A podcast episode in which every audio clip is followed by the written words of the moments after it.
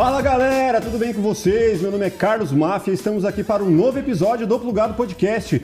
Episódio 35, hoje vamos falar de samba, vamos falar sobre raízes. Fala aí, Rafael. Pois é, vamos falar de cultura brasileira e hoje com uma das maiores nomes aqui da nova geração do samba. Estão aí muito tempo na caminhada, mas são a nova geração porque tem quem veio antes, fez história aqui no nosso país e a gente tem muito para conhecer a respeito do samba, eu principalmente. Mas antes de mais nada, é importante que você se inscreva no canal, ative o sininho para não perder as notificações dos novos vídeos que a gente lançar aqui.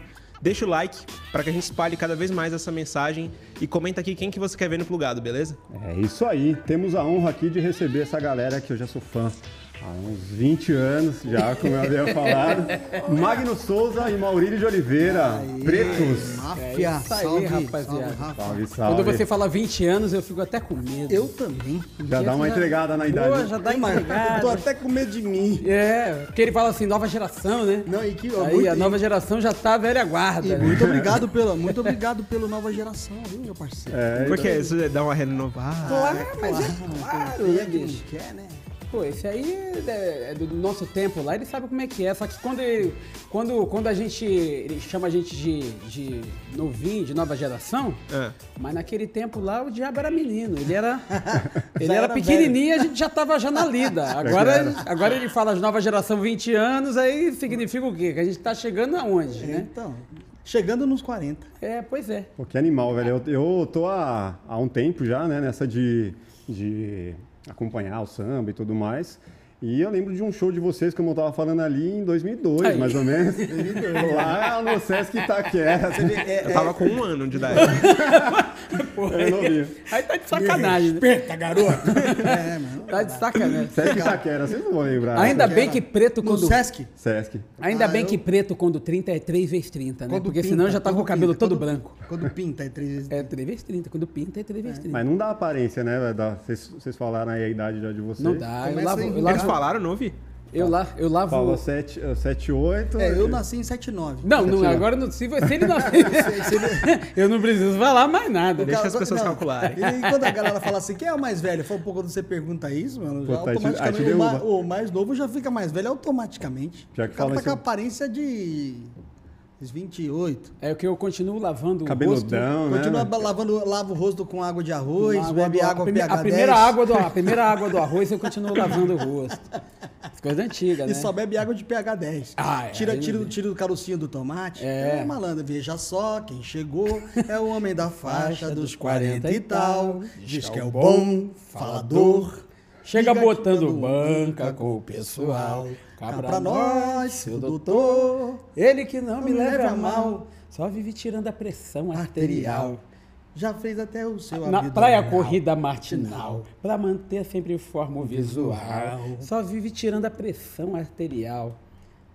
Não, não, O não, malandro não, tá cheio de moral. Era a sintonia dos caras, né? Da hora. E, mas eu não, de tanto tempo acompanhando, eu não sabia que vocês eram irmãos, cara. Eu acompanhava o quinteto lá, é, pô, um, grupo e tal, mas não sabia dessa. O quinteto era tudo irmão. relação. É. Como Três irmãos, os, Os brancos, outros três eram irmãos ah, e os sabia. pretinhos eram irmãos. Que O da hora. do Sul tocava pra cá. Mas quando a gente começou o grandes quinteto, por incrível que pareça, éramos em. Eram, éramos quatro grupos de irmãos. Então eram os brancos, Uhum. os pretos, os índios. os índios. Ah, é? É, eles, é o... Eu não sabia. Era o Charles e o Reinaldo, né? É verdade. O E tinha Everson, mais uma- O Everson, o vi- o violão era É, Everson, né? Everson, Iveson e Vitor, Aham. três irmãos. Magno e Maurílio, Magno e Maurílio. Aí tinha Charles e Reinaldo, que era flauta e violão. Aham. E tinha um outro time lá que era Isso, o é Valdir. O Valdir Rubinho. Valdir e Rubim, de vez em quando viu Osmi, que eram três irmãos, três só que irmãos, eles, eles eram são mais, mais- velhos que uma- nós. Batera baixo. Uma parada mais Leste. nigeriana, né? Negrão do, tipo do, do Togo. Né? Os caras já outra coisa. Ah, Não, esses Três aí, irmãos também. Nego Velho, Valdir, Velho. violão de sete cordas, eles, eram, eles são lá do Jabaquara. Jabaquara. Jabaquara. A gente fez um grupo chamado Reviver. Aham. Aí o grupo Foi ali que tudo começou? Tudo, É, tudo começou ali, assim, profissionalmente ali, né? É. O Grupo Reviver, que era um grupo que o, o, a o Charles que idealizou esse nome, né? Exato. No primeiro dia que a gente já se encontrou, já, já, já, já deu quebra-pau. Aí eu não quero tocar com esse cara, né? Esse cara é mó mala. Aí, o que que é? Deixa disso. Puta, olha- já deu primeira. Já começou desse Mas por que que aconteceu? Não, ele meteu uma mala em mim lá na Zona Sul, lá, num pagode que a gente foi, né? Foi. Ah, depois tinha- a gente virou tudo amigo, É. aí depois virou tudo amigo, aí... Só que eu e o Charles, por incrível que pareça, nesse grupo, a gente não, não chegou a tocar junto. Porque eu falei, eu não toco com ele. E não fui. Aí o Maurílio fica, o Magno, pô, vamos lá, mano, precisa de um pandeiro lá. Falei, não, com aquele cara eu não toca. Aí passou um tempo, o Maurílio falou, mano, o Charles teve, o Charles teve um problema aí, sumiu, né? Teve um problema com droga também, né? Aham. Aí, Charles sumiu. Falei, ah, é? Ah, então eu vou. eu passei Aí aí. substituiu. É mesmo, né? Que coisa, né? Tudo tretado. Pô, então a gente já aí tocou separado. Depois a gente virou tudo amigo de novo. Aí, tudo, aí voltou todo mundo. Aí, aí- só que aí o, o, aí o quinteto se tornou quinteto, porque né, cada um foi para um lado e tal. Aí Aham. os três irmãos, nós dois irmãos, né, a gente se juntou. E aí eu queria entender antes do quinteto, como que foi essa evolução musical assim dentro de casa? Irmãos e tal, tinha a influência dos pais, né? Total. A gente, é, a gente tem mãe, né? Minha mãe, é, nossa mãe é falecida. Aham. é, e o nosso pai. Meu pai é músico ainda. O pai ainda é músico no tempo daqueles, da, da antiga ali, 1960, finalzinho dos anos 60, ele participou de muitas atividades musicais. Aham. Continua até hoje, mas naquele tempo era mais, né? Tipo, era, ainda tava em ascensão um monte de gente.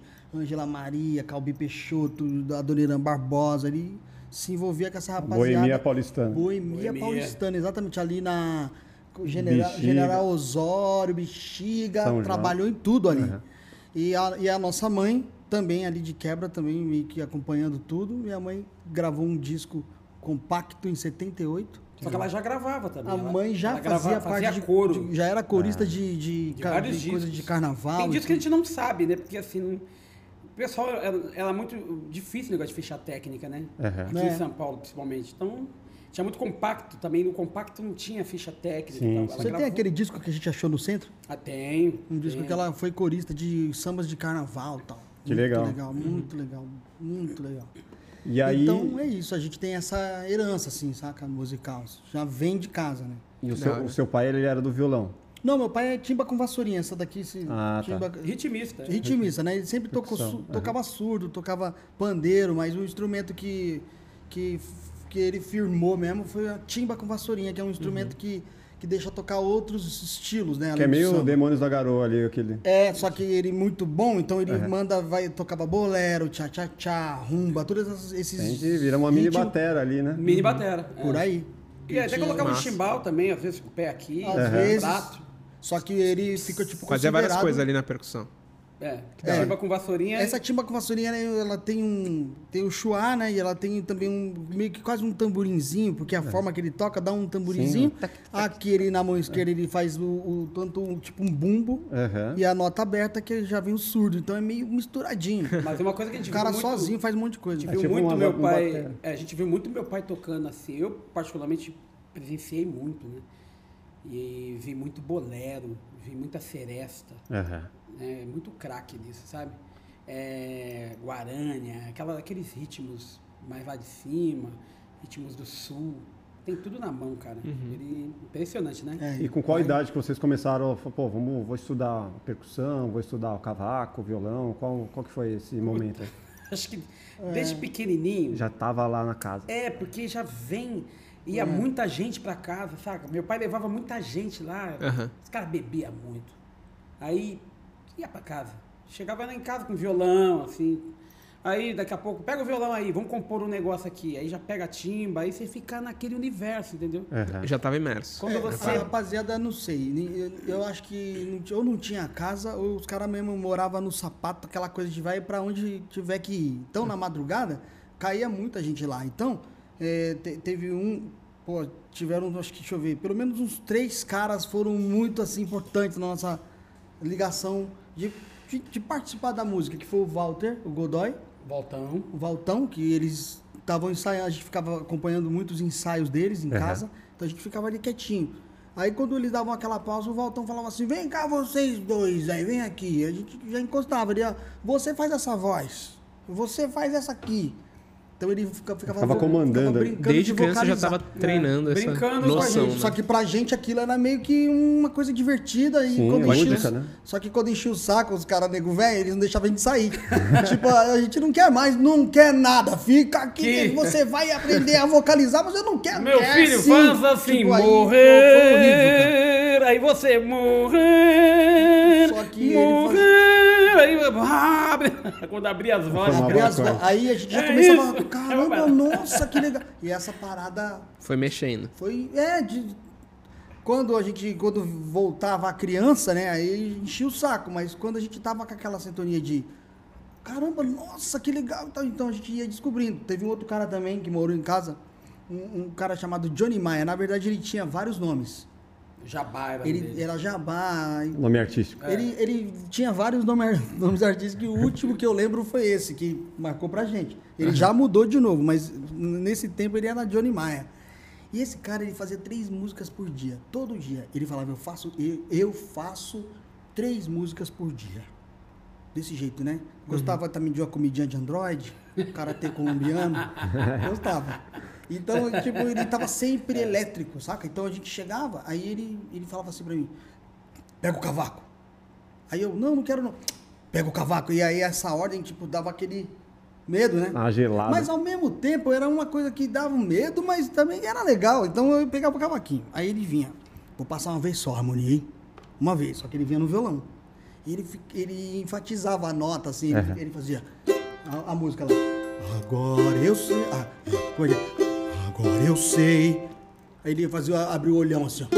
É o fim do nosso amor, eu sei. Você brincou de amar e eu também, mas tudo. Sacou?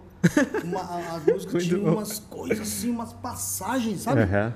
Se não tocar E, com o olho arregalado, não rico, funciona. Muito rico, a- a, Profundo, né? melodia rica, Aham. rica. E a gente já, tipo, adorava, sem saber que a gente já tinha esse, esse lance, essa ligação com música. Mas era, as músicas tinham sempre uma parada. Aham. Um antirrelativo, a, a harmonia sempre saía do, do convencional. E aí, cara, e- só que ele falava, você vai aprender agora. Na- eu vou tocar uma vez, na segunda você já vem tocando. E quando eu errava, ele, não é pra errar, cara! Porra, você tá errando! Ele- Aí eu ficava tipo, ai, caramba. Mas isso me deixou esperto, mano. Fiquei Sim. esperto pra essa parada. E aí, O pessoal do samba é bem exigente, né, não, velho? então, não É sei muito. que esse É aí, muito. esse não era muito, ele era... Porque tem uns caras que são da noite, e esses da noite, eles são tudo. Como assim tudo? Ele canta Todas as boêmio, funções, canta- todas as canta- funções do canta- samba. Boêmio, ele canta bolero, canta É. seresta, canta samba, canta... Ó, teve dois caras que caíram em casa também bem antes, que um tinha um cabelo desse tamanho. Não gostava muito de tomar banho, não. É. A mãe ficava meio nervosa com ele, não gostava. Então. É, é, mas, é, mas o cara, ele chegava magrinho, bem magrinho, cabelão assim, calça vermelha, sempre com a mesma calça vermelha. Aí ele, flying, só, só cantava coisa internacional. E- exato. Aí eu ô pai, mas você toca com ele, ele só, só canta música em inglês? Falou, não, meu filho, canta aí um negócio aí. Porra, quando o cara vinha com as MPB, umas harmonias, umas, umas harmonias Mano, sensacional. invocadas, sabe? Você fala. E aí tinha um outro também que é um tal de Netinho também, que é um cara lá de, de do interior de São Paulo, acho que Ubatuba, sei lá. Que o cara também, quando abria a boca pra cantar, você falava, você, era de cair o queixo. Só que tudo manguaçado, era tudo assim. Naquele Pode tempo era essa coisa, né? Tipo, Só o que cara, a afinação dos caras, tipo, É. impecável. os caras recebiam dinheiro aqui, o cara recebia o dinheiro aqui, ele já, já deixava lá. E bebia muito, e cachaça pra É. caramba e tal. A gente cresceu nesse ambiente, era na nossa sala, era em casa. Então o pai ensaiava tal. Tem outras histórias antes disso, né? Que acho que o que despertou a gente pra música de verdade mesmo foi uma radionovela que eles gravavam todo final de semana na casa de um senhor chamado Ivan Pires. Esse cara era sete cordas, tocava com Demônios da Garoa. Demônio. Puta cara, violão de sete cordas, tocava muito. Então ele, ele alguém teve, acho que alguém que falou, mano, precisava de um cara pra tocar o ritmo e tal. O esquerdinho do cavaco falou, né? Mano, tem um coroa aí chamado Não, Chico- não, foi. Chique Chico, não, foi é ele que ele precisava de um personagem pra novela um dele. personagem. E meu pai tocava com ele na noite. Meu pai- aí meu pai brincando, com essas brincadeiras que a gente faz assim, né? No off, né? Aham. Aí meu pai mandou um sotaque nordestino. Ó, gente, bichinho, ó. Aí ele. É Tem, isso tem, aí. tem uma pegada, hein? É isso aí. Aí meu pai saiu o quê? É esse cara que eu quero. Aí, pô, mudamos de Osasco e fomos pra Vila Carrão. Por causa disso aí. Ó. Aí ele, aí ele entrou como um personagem da novela de rádio. Essa novela nunca foi ao ar. Aham. Só que na gravação da novela a gente ficava lá sentado. Assistindo Cantado. a gravação. Era tipo um podcast, Cara, só que é aquela aula. coisa amadora. Sabe aqueles aparelhão CCE antigo? Aham. O cara bota a fita ali. Tava até quebrado o botão. Ele botava uma chave de fenda. Na gambiarra. uma né? gambiarra assim, pra poder apertar o, o REC, tá ligado? Aham. E um microfone, um over assim, cara. E aí a- ali eles começavam a gravar, só que era tudo plano sequência assim de Sim, áudio, não né? tinha Porque edição, né? Não, não tinha, então Aham. Era aquela coisa assim. Quem é que tá batendo na porta? Aí vinha aquela voz. Sou eu, Bartolomé, Zé Pretinho! Ai, você, meu filho? Pode entrar. Já tô dentro. Aí é o barulho dos passos, né? Isso, aí e- e eles faziam Sonoplastia, os né? passos, tudo, é, era tudo no instrumento, no Era violão. Eles ensaiavam a parada e depois quando E gravava, depois tipo, gravava, não... E quando dava, vamos para os comerciais, eles que tocavam Já os tocavam choro. os aí- Aí, vinha uma voz, é, você que é da casa, não sei o que lá, não sei o que lá. Caraca. Tudo ali. Tudo ali, cara. Mano, na moral, a gente teve uma aula de arte. Sim, é Só que- teatro. só que, É. é, como a gente, é, que nem o Magno fala, né? Que deixa a criança no samba, que ele tá aprendendo sem saber. Uhum. Foi o que aconteceu com a gente. Então a gente ali vi- via, mas a gente não ficava o tempo todo. Queria ir pro carrinho de rolemã, brincar. Mas ficar aqueles dois minutinhos que a gente ficava ali, dois não, dez, prendia bem, né? É. Ficava uns 15 minutos assim, ó, vendo os caras fazendo. Nossa, que da hora, que da hora. Quando o velho falava, ei, shh, cala a boca aí que nós estamos trabalhando. Aí é a hora que a gente saía fora, mas É. naquele. Você vê como marcou, né? Pegou na nossa cabeça aquilo. Ali eu acho que já foi o despertar pra gente trabalhar com, com música. Com arte, né? Com certeza. É, porque a a gente viu tudo, a gente viu, a gente viu a música, a gente viu o, o vídeo, não, o vídeo é como se, né, aquilo que ficou na memória, né? Sim. E a gente viu eles trabalhando com áudio ao mesmo tempo. E a roteirização ali, né? Porque tinha toda... Roteirização. Isso aí. Baita aula. Foi, cara. Que Foi. massa. Mas Qu- o quantos anos você ti- tinha, mais ou menos? Então, é, eu, eu tinha 12, Aham. Tinha Maurílio sete. 7. Animal, pô. Que da hora isso. Porque já Aí- vem do DNA. Aí depois você tá no berço É. e aí depois É. já tem uma aula dessa. Logo... A gente. E é pouca- é, poucas pessoas naquela época tinham acesso a Cara, isso. E a molecada ficava tudo jogando bola na rua e ninguém se ligava nisso. É. tipo, quando ia começar, a gente saía fora e ia, sentava lá pra ver, sabe? Que da hora. Era Ó, muito tem um samba que a gente canta que, que ele, fala, ele fala assim: Tô com saudade da minha bola de meia que eu jogava no meio da rua. Eu não tomava café, eu não fazia lição. Era bola, era bola toda hora. Mamãe dizia, menino, vem pra dentro que o papai já está para chegar. Eu respondia, mamãe, ela falou, espere um pouco que eu já vou, deixa eu marcar mais um gol. Que da hora. Como que eu Puta, sei essa música? Não sei, Essa, Não essa é de sei. vocês? Não, é deles. do tempo lá. Do tempo de lá. aquele tempo. Que eles Tinha uma outra que eles gravaram também, é, eu já posso ficar com você até de manhã, já não pego mais o trem das 11, já, tem metrô pro Jaçanã. Ah, foi ligeiro. E E são ele tocava no que- Demônios da Garoa e, e- e o Esquerdinha, que era o cara que tocava cavaquinho com eles, eu não sei, espero que esteja vivo, com saúde. Era um cara que, assim, ele espelhou muito, assim, a gente, porque ele era mais jovem, tinha uma barba e tal, gostava de Zeca Meio Pagodinho, Gonzaguinha, né? Meio Gonzaguinha, assim. Uhum. E ele tocava num grupo chamado Esquadrão do Samba, que eu nunca mais vi esse grupo e tal. E tinha um compacto lá deles, assim, que ele chegou a mostrar pro seu Ivano e eu cheguei a ver na época. Esquadrão do Samba. Ele era o único branquinho no meio de um monte de negão, assim, que tocava aqui. Ninguém tocava cavaquinho naquele tempo. Uhum. Eram os grupos tudo de batucada e tal. E ele tocava o cavaquinho. Então ele ia para lá para estudar o cavaquinho.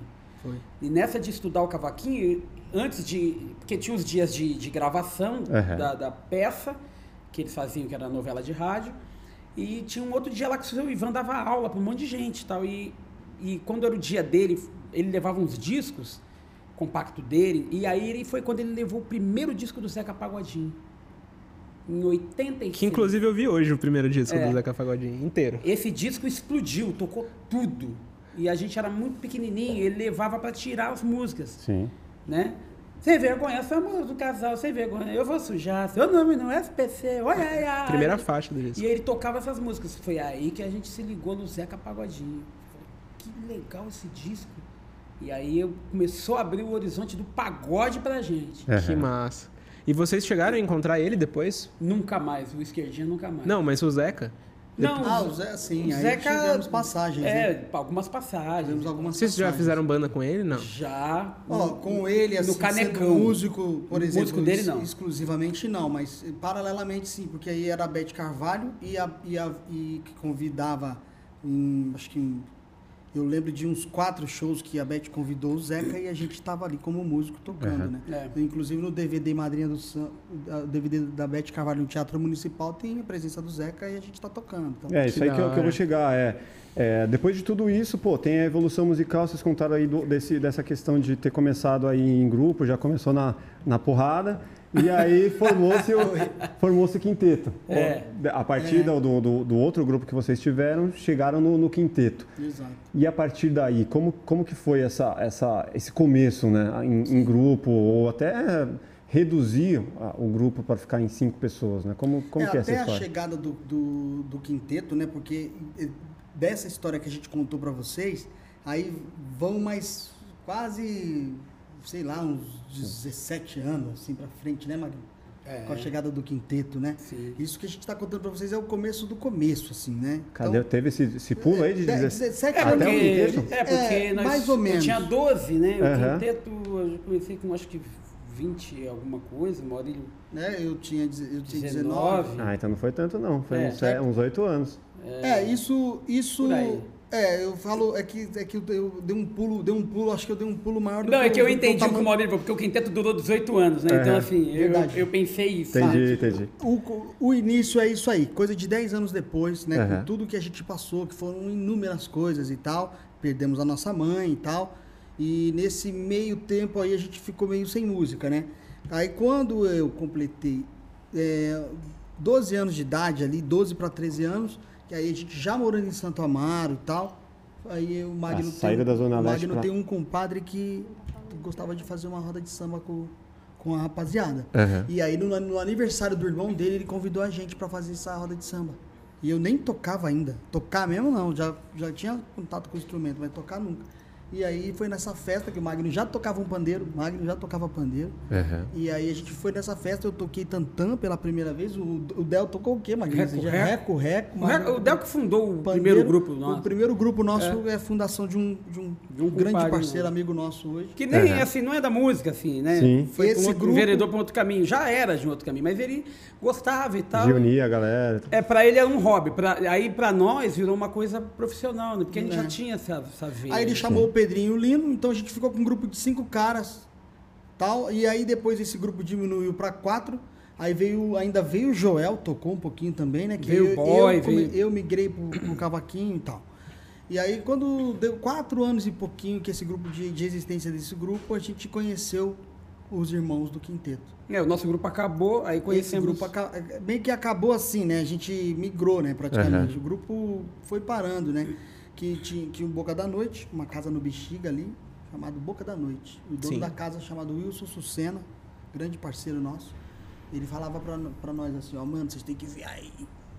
Tem três irmãos aí que manja pra caraca de samba. E Os ele falava a mesma coisa É, Pros três caras. irmãos branquinhos, os caras manjam de samba, hein? Vocês têm que vir conhecer os caras. Chico Buarque, Milton Nascimento. Sabia tudo. Aí a gente, É. ele falava a mesma coisa pros moleques. Falava, ó, vocês têm que conhecer dois irmãos. Aí os moleques lá da Zona Sul, aí já pra caraca de samba. Dois pretinhos. Dois pretinhos. Candel, cartola. E, e ele tava, e ele tava Pega fazendo de tudo pra né? gente se encontrar. O Sucena já sabia que a gente ia dar liga. Então ele ficou tentando Fazendo achar meio de campo. Fazendo meio de campo. Até que um dia, numa segunda-feira, a gente chegou nessa casa achando... Porque a gente achava... Quando ele falava que tinha três branquinhos que manjavam de samba, a gente achava que era nego velho. Uhum. Porque o manjar de samba pra nós é saber o lado A, o lado B e o C. Aí você sabe de samba. E esses caras sabem o lado A, B, C e D. E o que, que seria esses lados? Eu não entendi muito É bem. quando você. que nem os discos antigamente ele tinha lado A e lado B, certo? Isso sim. Então, seis faixas de um lado, seis faixas do outro. Então você sabia. Só que as pessoas aprendiam a primeira e a segunda música do disco. Depois, da quarta pra frente, ninguém queria saber mais nada e o lado B nem ouvia. É tipo single hoje. que Não E a gente tem os outros não. lados. A gente não, a gente come o, come o álbum fura e ouve tudo.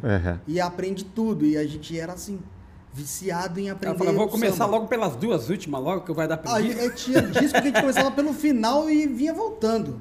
Então, essa coisa Certo. da gente conhecer a obra de grandes compositores foi através disso, né? Então a gente o Magno tinha um disco, eu- lembro dos dois discos, um era Zeca Pagodinho, né? aquele azulzinho, e a obra dele. Não, isso aí depois. Eu tinha. Em casa. Em casa? Não, é, não, não tinha Zeca ainda não. É, eu Tinha- lembro que o primeiro do Zeca que chegou foi vinilzão mesmo. Então foi o Patata de Cosmo.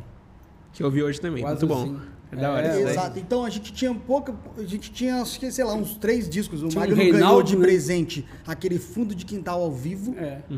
Então eram os discos que a gente ficava ouvindo. Ouvindo, ouvindo, ouvindo, ouvindo, ouvindo. Só que No a gente loop. tem uma curiosidade interessante. E tinha os discos da, minha, da, da nossa, da nossa, né, madrasta, que ela tinha umas Alcione, tinha uns Bezerra da Silva. Tinha também. É. Na casa da minha tia, lá na outra tia, na Rosa, ela ouvia, adorava Bezerra, tinha disco do Bezerra doidado, então a gente aprendia tudo isso aí. Tinha um disco do Altemar Dutra, que Tinha. falei, vamos, vamos ouvir, vai. E, então, É o que tinha, a gente A gente ia ouvindo tudo. Aí Viu parada dura, a gente ia ouvindo tudo.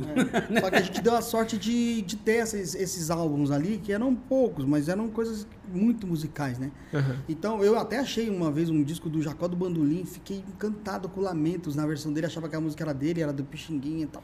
Nossa, sensacional. Então, é, essa parada da gente visitar o, o- o disco mesmo, né? Porque era encarte na mão, aquele quadradão. Hoje, a maioria dos jovens não tem nem ideia do que eu tô falando. Encartezão grandão na mão, a capa do disco aqui, um encartezinho aqui, ó. Todas as letras pequenininhas e tinha Ficha o nome técnica, do né? autor e a ficha técnica. Quem era o arranjador, quem era o cara que tava fazendo, quem era o, o músico do cavaco, do surdo e tal. Tinha E- mais glamour, e, né? e os discos tinham a mesma É. ordem. Vinha, começava com a harmonia, depois começava com a percussão. A gente adorava isso. Só que aí, o que, que a gente identificou?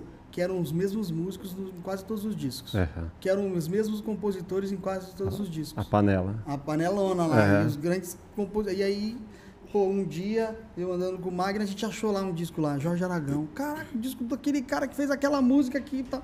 Então, os discos da Beth foi o tutorial nosso, assim, sabe? O disco que a gente. O disco que faz, fez a gente conhecer o Nelson Sargento, os caras da Vila, o Monarco e tal. Aí Eu a gente ia. Aí, pô, esse cara só tem samba bom, né? Vamos ver se tem um disco dele. Aí tinha um disco do Nelson um Sargento, disco do aí tinha um, Sargento. um disco do, sei lá, do Geraldo Pereira. Aí a Noel gente Rosa. achava esses discos e ia pra casa, ficava ouvindo e aprendia Só as foi aprofundando. a obra. E como que foi de vocês ouvirem a Beth e depois o encontro? O primeiro dia que vocês viram ela pessoalmente, como então, que foi? por incrível que pareça, a gente tinha marcado um, um encontro para formar o quinteto. É Que a foi o dia que a gente quebrou o pau aí, que, É. que, que juntou o Saíram Charles, na mão, o Charles, quase. com, o, Char- né? o Charles comigo, que a gente era, era tudo, não era que a gente era inimigo, né? Tipo, esse cara meteu uma mala em mim, não vou montar grupo com ele não. Aí já, o que que é? Aí, o negócio todo. Aham. No fim virou tudo amigo, aí todo mundo virou irmão, tudo certo. Mas nesse dia, por incrível que pareça, foi o dia 1 de maio. 1 de maio de 96. Teve um show da Beth Carvalho da, do Sim de PD, no, lá em Itaquera, lá no Parque do Carmo. no Parque do Carmo. Sim. E nós fomos nesse show, porque Beth Carvalho, de graça, a gente era vidrado nela. Vamos ver o show dela. Aí fomos lá. Aí estamos lá na plateia, né, Maurício? Lotado de gente, um mar de gente para ver o show da Beth, cara. Aí alguém da plateia, quem é que quer cantar um samba aqui? Vamos, vamos concorrer a um videogame. Aí ah, um monte de gente, ah, vem você. Um vem Mega você. Drive. Ele nem queria ir. Eu falei, mano, vai você, aí, você, vai aí você, o mas cara, não, eu não. o vai. cara, ele me apontou, você. Mas gente demais, velho. Você aí, vem aqui. no meio da- Aí eu olhei assim, Eu falei, é você mesmo, vai, vai, eu não. É, é você. O cara comigo falou, você aí mesmo. Eu falei, pô. Do nada, o cara não. nada. Aí eu, eu, é, você. A Mauri vem. falou, pô, mas eu, eu queria. E ele ficou meio. Eu falei, mano, é agora, vai, vai, vai. Aí E eu ele fui. foi. Já aí subi lá no palco, tinha uma meia dúzia de gente. Os caras passando som. Canta você. Aí o cara Não, cantou. a sorte dele é que quem tava passando som era Márcio Huck. Era a banda da Gordinho, os Gordinho, cara Paulinho da Aba, som. Beloba, Valtinho. só os os caras que a gente tinha um sonho Nossa, de, só de conhecer. a gente tinha O um Neco sonho- no violão. Neco no violão, Carlinhos Sete Cordas. Cara. Os caras que a gente tinha sonho de conhecer, eu subi no palco fiquei azul. De preto eu fiquei azul. Aí, canta você. Aí, ah, cantou miado, canta você. Ah, aí, canta você. Aí eu. ah, um Fá maior. Ah, pediu até tom! aí e eu era can- o seguinte, quem cantasse melhor ganhava um videogame, tá ligado? É, aí eu lembra, cantei. lembra qual era o videogame, mano? Eu não lembro a marca, Era cara. um Mega Drive. É, né? tipo Não. nessa pegada Mega Drive. Antes, é. acho. É, era antes um pouquinho. Era, não Não, era o Mega Drive. era o Master não, era um... É. Não, também não, é- não era o Não, Master mano, System. Agora Era a gente um- vai ter que fazer uma busca. Era um é uma coisa, é. tipo... Aí eu mandei o camarão que dorme. Não pense que meu coração é de papel. Os caras já passaram o som. Aí o técnico já tava levantando. Ah, o povo caiu dentro. Uhum. Aí daqui a pouco, quem ganhou? Esse? Não, esse, ah, esse aqui, uh, esse aqui. é. Caralho. Já começou Vai premiado, assistir né? o show da Beth Carvalho daqui do palco, uma coisa assim, né? Eu Ai, fiquei lá, eu fiquei lá, eu voltei. desse voltou. Eu voltei com um videogame desse tamanho. Aí já virou pro. Uma Catou caixa. o microfone e falou: Aí, Maurílio, esse, mic- esse videogame aqui é nosso. hein?" Mano, só faltou Cara, essa. aí é de- meu, é meu. E aí depois de. Aí acabou o show, a gente foi, entrou, né, Maurílio? Entrou pra pegar o autor. Não, aí a ficamos gente- lá fora. Ficamos lá fora. Aí, lá. aí veio o Luiz Carlos da Vila, né? Isso, porque assim, a gente também tinha essa parada. Show da, quando era show da Beth, ia todo mundo embora e a gente ficava até conseguir entrar no camarim. Ah, Então aí a gente ficou lá, o show, o povo indo embora, e a Uhum. gente ficou naqueles gradilzinhos, então, tá? era, era meio distante, assim. Porra, quem vem do lado de cá? O Magno. Mano, os caras da vila ali, puta que pariu, os caras vila. mano. O cara que fez o show tem que continuar. Aham. Lá, lá, lá, lá, lá, a música é dele, né? Aham. Sucesso no Brasil inteiro e tal. Aí o Magno, mano, olha os caras da vida e tal. A gente não sabia se pedia foto pra ele ou se pedia pra ele ajudar a gente a entrar. A gente não tinha, mano, não tinha máquina, não tinha nada, saber. não tinha nada. Aí Nem o- um papelzinho pra nem- pedir autógrafo. Aí o Magno pegou e falou: Ô, ô Davila, faz um favor, você não pode pedir um autógrafo pra Beth? Olha, mal, mal sabia a gente que, Olha. que era um dos caras da vila, assim, tipo, né? Sabia que era Sabia ele, que mas. era ele, mas a gente não tinha Não noção moral, de assim. tanta coisa que ele era. Como ele tava lá, né? Não sabia o que ele era, era tudo aquilo. A gente sabia que ele era um. Que era o cara, um mas pastor, assim. Mas não sabia que ele era o. Mas eu acho que cara, a, a- a nossa. A, a gente tava tão vidrado na, na, na Beth. Na que- Beth, que o Davila ficou. Ficou pequenininho. Ficou ali, médio. Aí Uhum. o, o da Vila, Mano. tipo, quase, quase falei seu da Vila, né? Tipo, o seu da Vila, tipo assim. Aí pedi um autógrafo pra Beth. ô, Davila, você não consegue pegar um. Ah, claro, claro. Super gentil, assim. Uhum. Nunca Claro. me esqueço disso. E já saiu. Aí, o Mag... aí ele, Aí ele eu- longe não, assim. Não, aí ele falou: é, é, já saiu. Eu falei: ixi, nem vai rolar esse autógrafo, pode esquecer, mano. Aí quando ele tava lá na frente, ele virou assim, ó. Qual que é o nome mesmo? Aí eu falei, Magna! Ah, tá bom. E foi. Aí você fez assim, "Ai". "Ih, não vai rolar. Não vai voltar mais. Mano, Desacreditamos grandão. Tamo lá esperando, esperando, esperando. Daqui a pouco vem ele lá de longe, andando, andando. Um papelzinho andando, na mão. assim. com um papel na mão. Tá bom aí pra vocês? Aí eu li Puta o nome autógrafo. certinho. Não acredito. Porque podia ser É. Mário, podia ser Marcos, tá É. ligado? De longe. Tava lá, o Magno Carinho de Beth Carvalho. Caralho. E a assinatura dela, É. né? A gente sabia que era. Sim, Aquela letra que é inconfundível. sim. Mano, esse dia foi tipo, pra gente assim, o Grammy, ganhamos o Grammy. Anos depois a gente virou parceiro dos caras da Vila. Sim. Aí quando. Aí a gente tava já aí nesse lugar, Boca da Noite, a Cidinha Zanon, também que é uma amiga da gente, super amiga.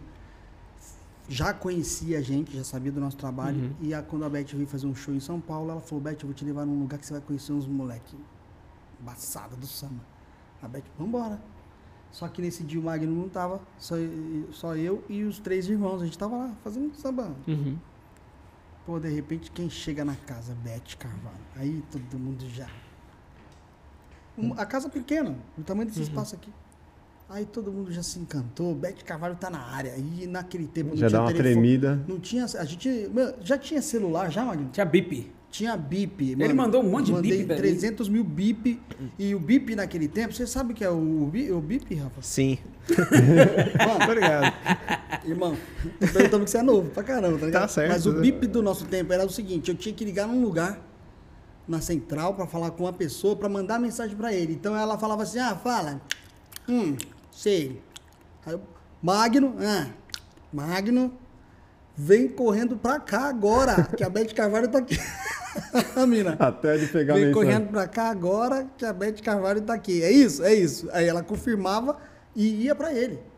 a pouco o bagulho. Aí vibrava lá no negócio dele e ele recebia a Eu mensagem. li aquela. Puta, mano. Olha como era, mano. E Falei, aí eu mandei vou. umas, consegui ainda mandar umas quatro, porque... E como que eu ia responder ele? E como eu tinha que ir, sair de casa e no orelhão. Não, não dá, velho. Eu falei, não vou, não vou, não vou. Eu, eu nem Não lembro vou, como que eu consegui vou. mandar a mensagem. Aí eu levantei, levantei, tomei banho, aí acabou o sono, quatro da manhã, acabou Quatro? o sono. E eu pensando.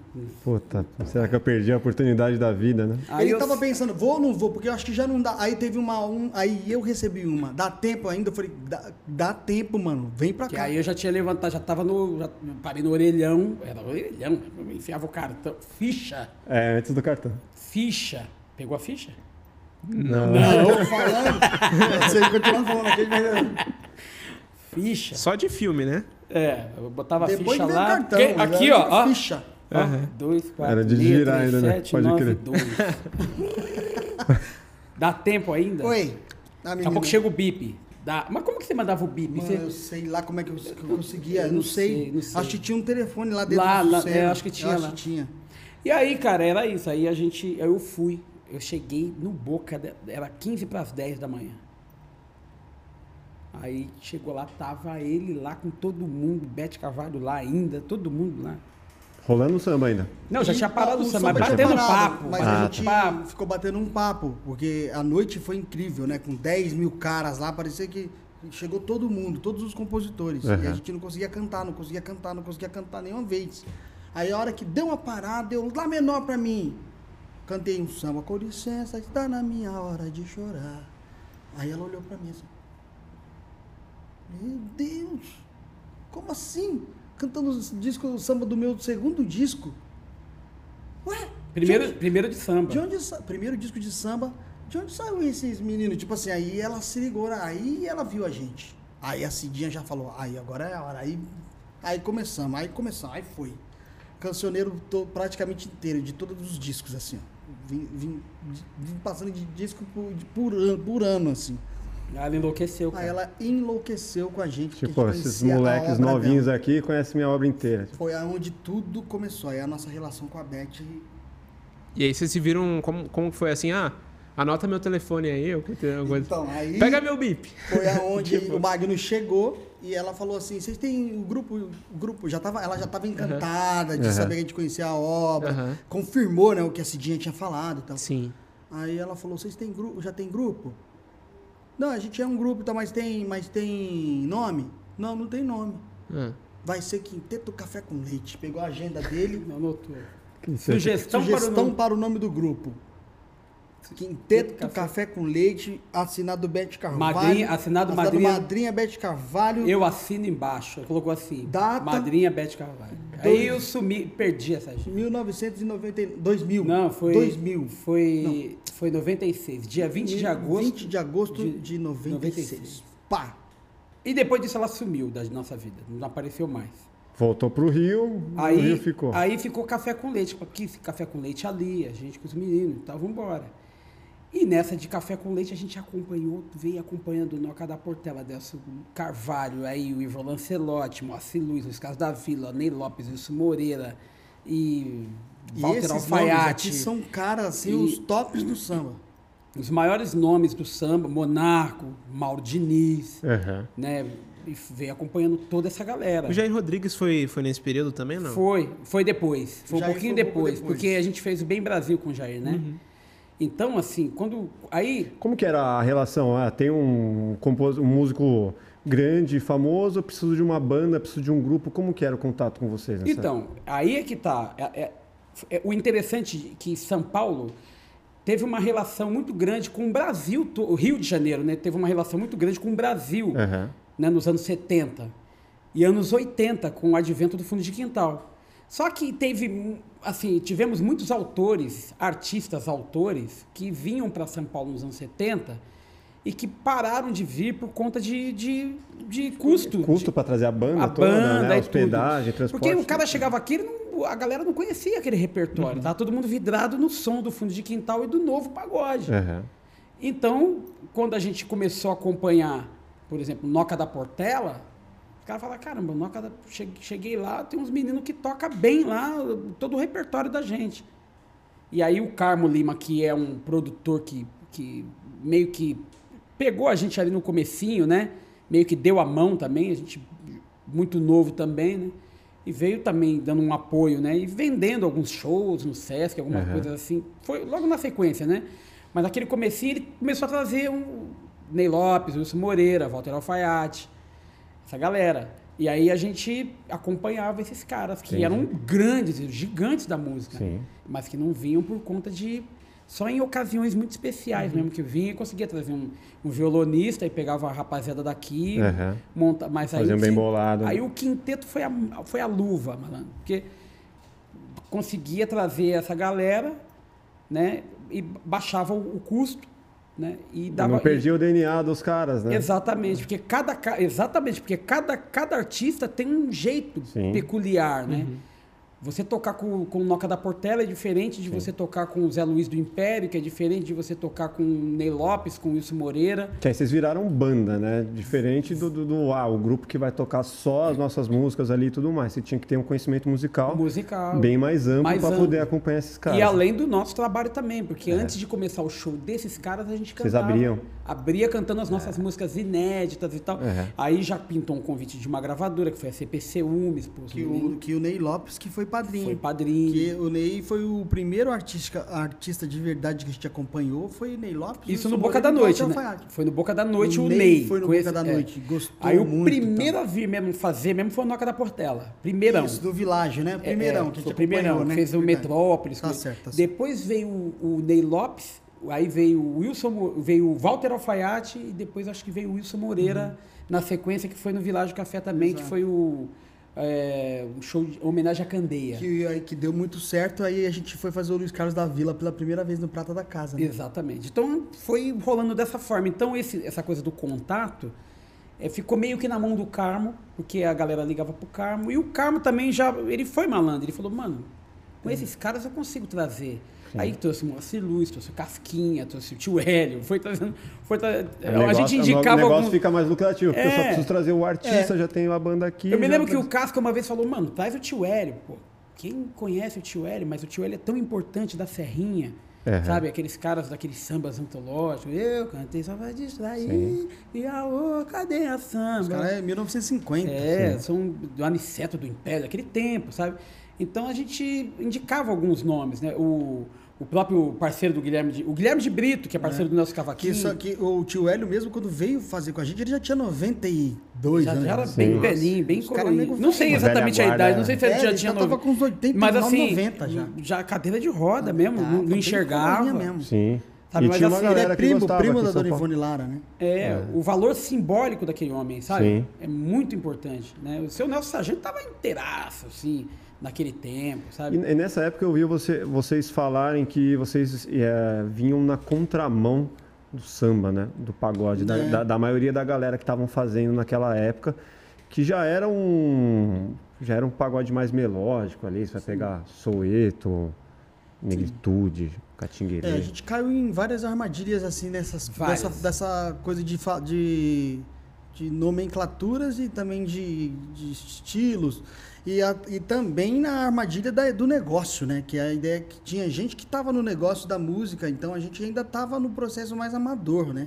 Aham. Então a gente foi se profissionalizar mais, mesmo com a Beth Carvalho, mesmo assim, pra gente ainda estava tudo muito confuso, né? Porque era músico, eh, éramos músicos de uma, uma cantora pô, interplanetária, assim. A gente tava ali ainda degustando, entendeu? E, e, e, e assim, meio que é, é, mais sentindo a emoção de estar ali. Extasiado, né? É, É. Do, que, do que pensando mesmo na, na, na, na grana, no, No dinheiro business, e né? tal. É. Então, quando a gente foi entender o processo mercadológico, que aí tudo ficou claro pra gente, né? Ficou Foi- pior então, na foi- Até essa parada de contramão, pra gente foi meio que uma armadilha, porque Aham. quando a gente foi entender o que era contramão mesmo, aí estava relacionado ao negócio da música, que É. aí a gente foi ver que era uma outra atmosfera, Então. né?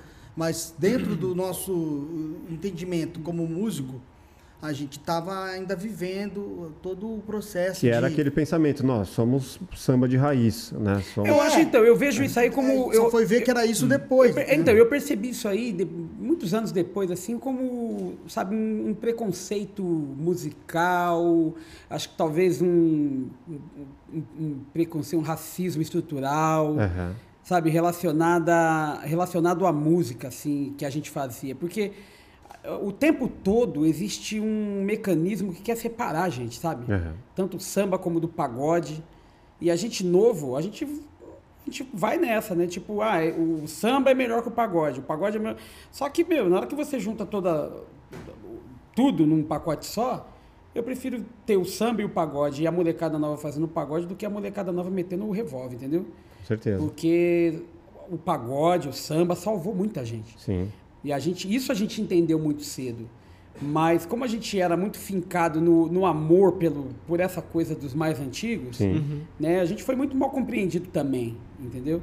Então, o que, E- que acontece? Depois de uns uns oito anos para cá, mesmo depois que o quinteto acabou, eu- é, a gente percebe que toda essa rapaziada do pagode que a gente achava que iria virar as costas pra gente por conta de da gente ser a contramão né, de um movimento na época, Aham. não, a rapaziada veio, estendeu as mãos e todo mundo se abraçou e a gente percebeu que, pô, a gente é amado, É, a gente é foi- querido. Foi aí que a Sim. gente Saca? entendeu a que, que tudo era uma armadilha quando você, tra... quando, quando você vai falar de sistema e quando você fala de cultura, né?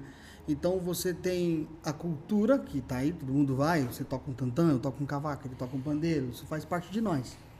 Mas quando vem para o sistema mercadológico, aí entra aquela parada. O samba de São Paulo, Samba do o Rio. samba do Rio, É. Separa. o, o pagode, E até hoje tem o essa, essa samba bobeira. de raiz e, e, e aí você aí é onde a gente começou a mais ou menos ficar escravo de uma ideia que nem era nossa porque eu lembro que eu cantava domingo mas não tava pensando se, se ele É. era um pagode Era um- ou se ele não era ele só era uma música que me Eu lembro que lá na me agradava É, Então vocês não acreditam que existe uma diferença entre pagode, samba? Ah, a ou gente acreditam? sabe a gente entende na dif- a diferença de Existe. bom e ruim né E- isso a gente entende E, mas e- assim e essa coisa da instrumentação, do- dos novos arranjos, eu acho que tem muito isso também, o, o arranjo Sim. que é aplicado, o tipo de composição é diferente. Como que a gente pode fazer pra identificar nesse caso? Não, cara, eu acho o que, é- o- o- a identificação tá no seguinte, a mistura que for, tem misturas que foram feitas e até a forma de, de, de gravar isso mudou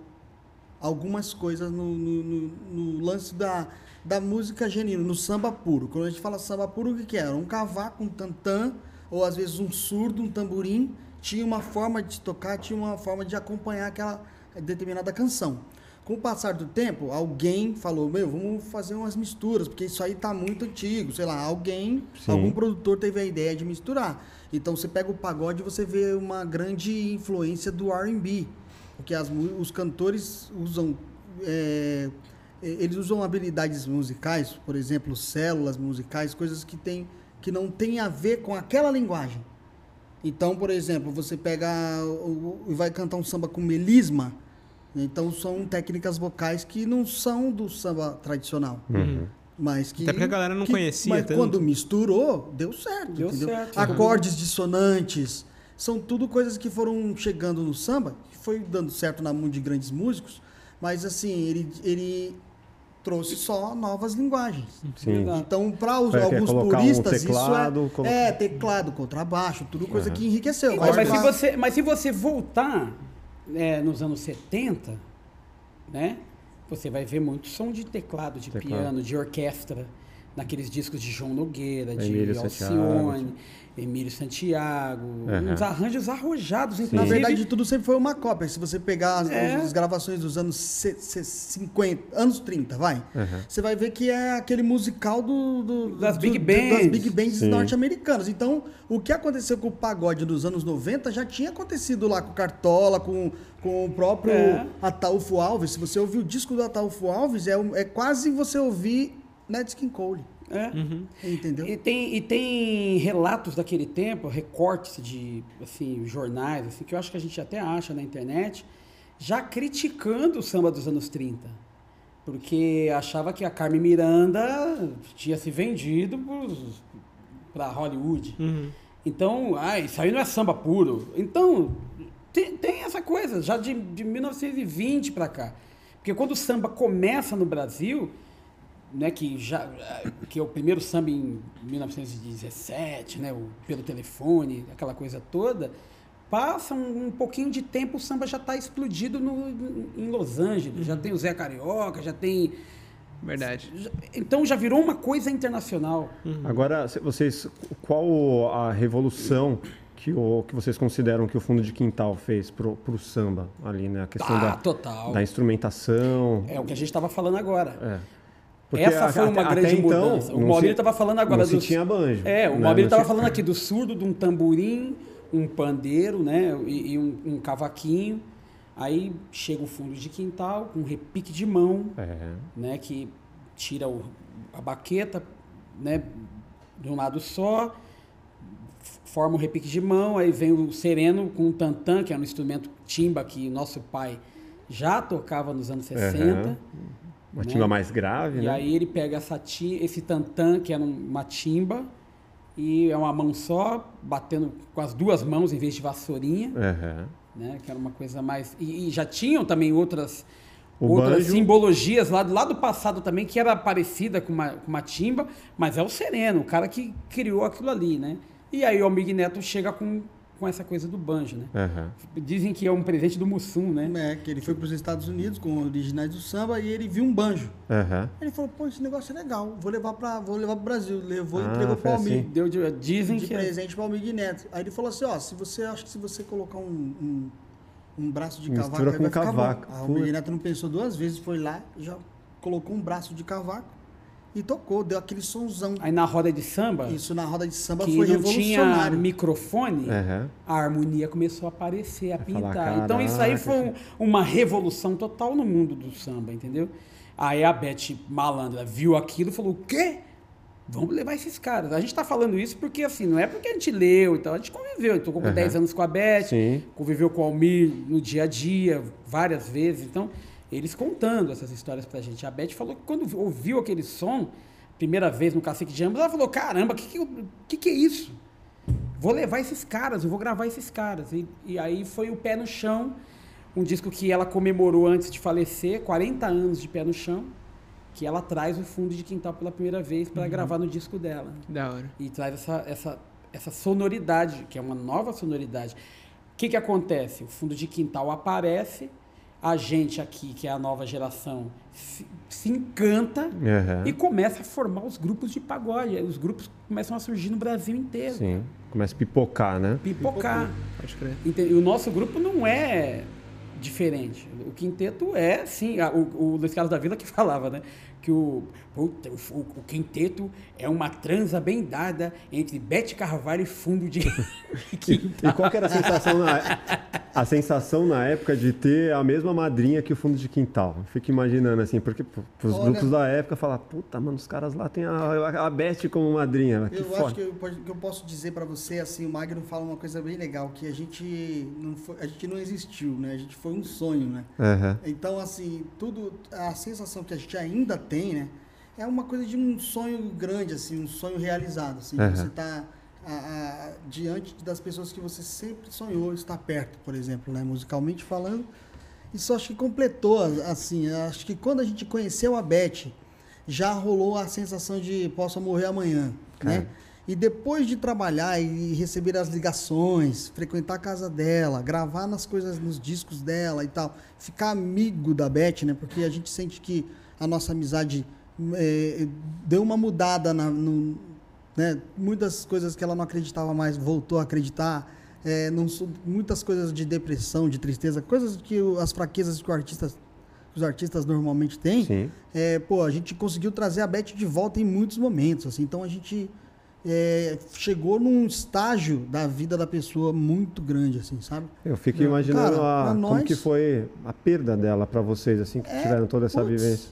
Perdemos um, né, uma mãe, assim, praticamente. É, uma mãe, né? É o porque- mesmo sentimento de você perder a mãe, né? A gente já perdeu nossa mãe, Aham. então a gente sabe o que é perder a mãe. perder a Beth foi praticamente a mesma, o, mesmo, o mesmo sentimento. Sabe quando você sente um vazio? Porque assim, mesmo ela estando adoentada, Aham. na cama, sem poder se, se locomover e tal, né? A gente não falava com ela todos os dias porque a gente também não, não conseguia. Muita, eu já, a gente chegou a ligar para a Beth várias vezes, mas não- infelizmente não, não se sabe. Os telefones às vezes não tá perto, não pode Aham. atender.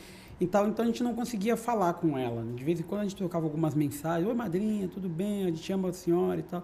Aquela coisa toda. Mas a gente sentia que tinha um algo pairando no samba, sabe? Assim, Aham. uma- algo que a gente vai lá e segura. força maior. Cara, quando ela faleceu, ficou um buraco, cara. Que você fala, mano, e agora? Sabe? E a mesma coisa com o Almir Neto, sabe? E que a gente sente que, que precisa daquele alicerce e não tem, sabe? Aham.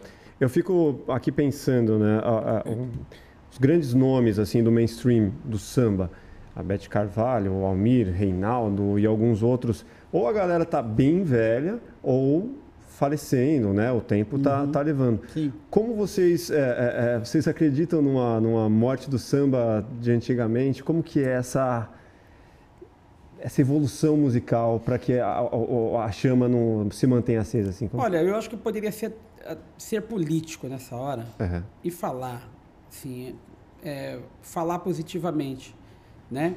Porque tá todo mundo aí, né? Tem muita gente boa, né? Sim. Tem muita gente boa da, da nova geração fazendo música de verdade, a gente sabe que estão aí, né? É uma realidade. Sim. O samba hoje, que está aí, essa, essa novidade que tem, é uma realidade, né?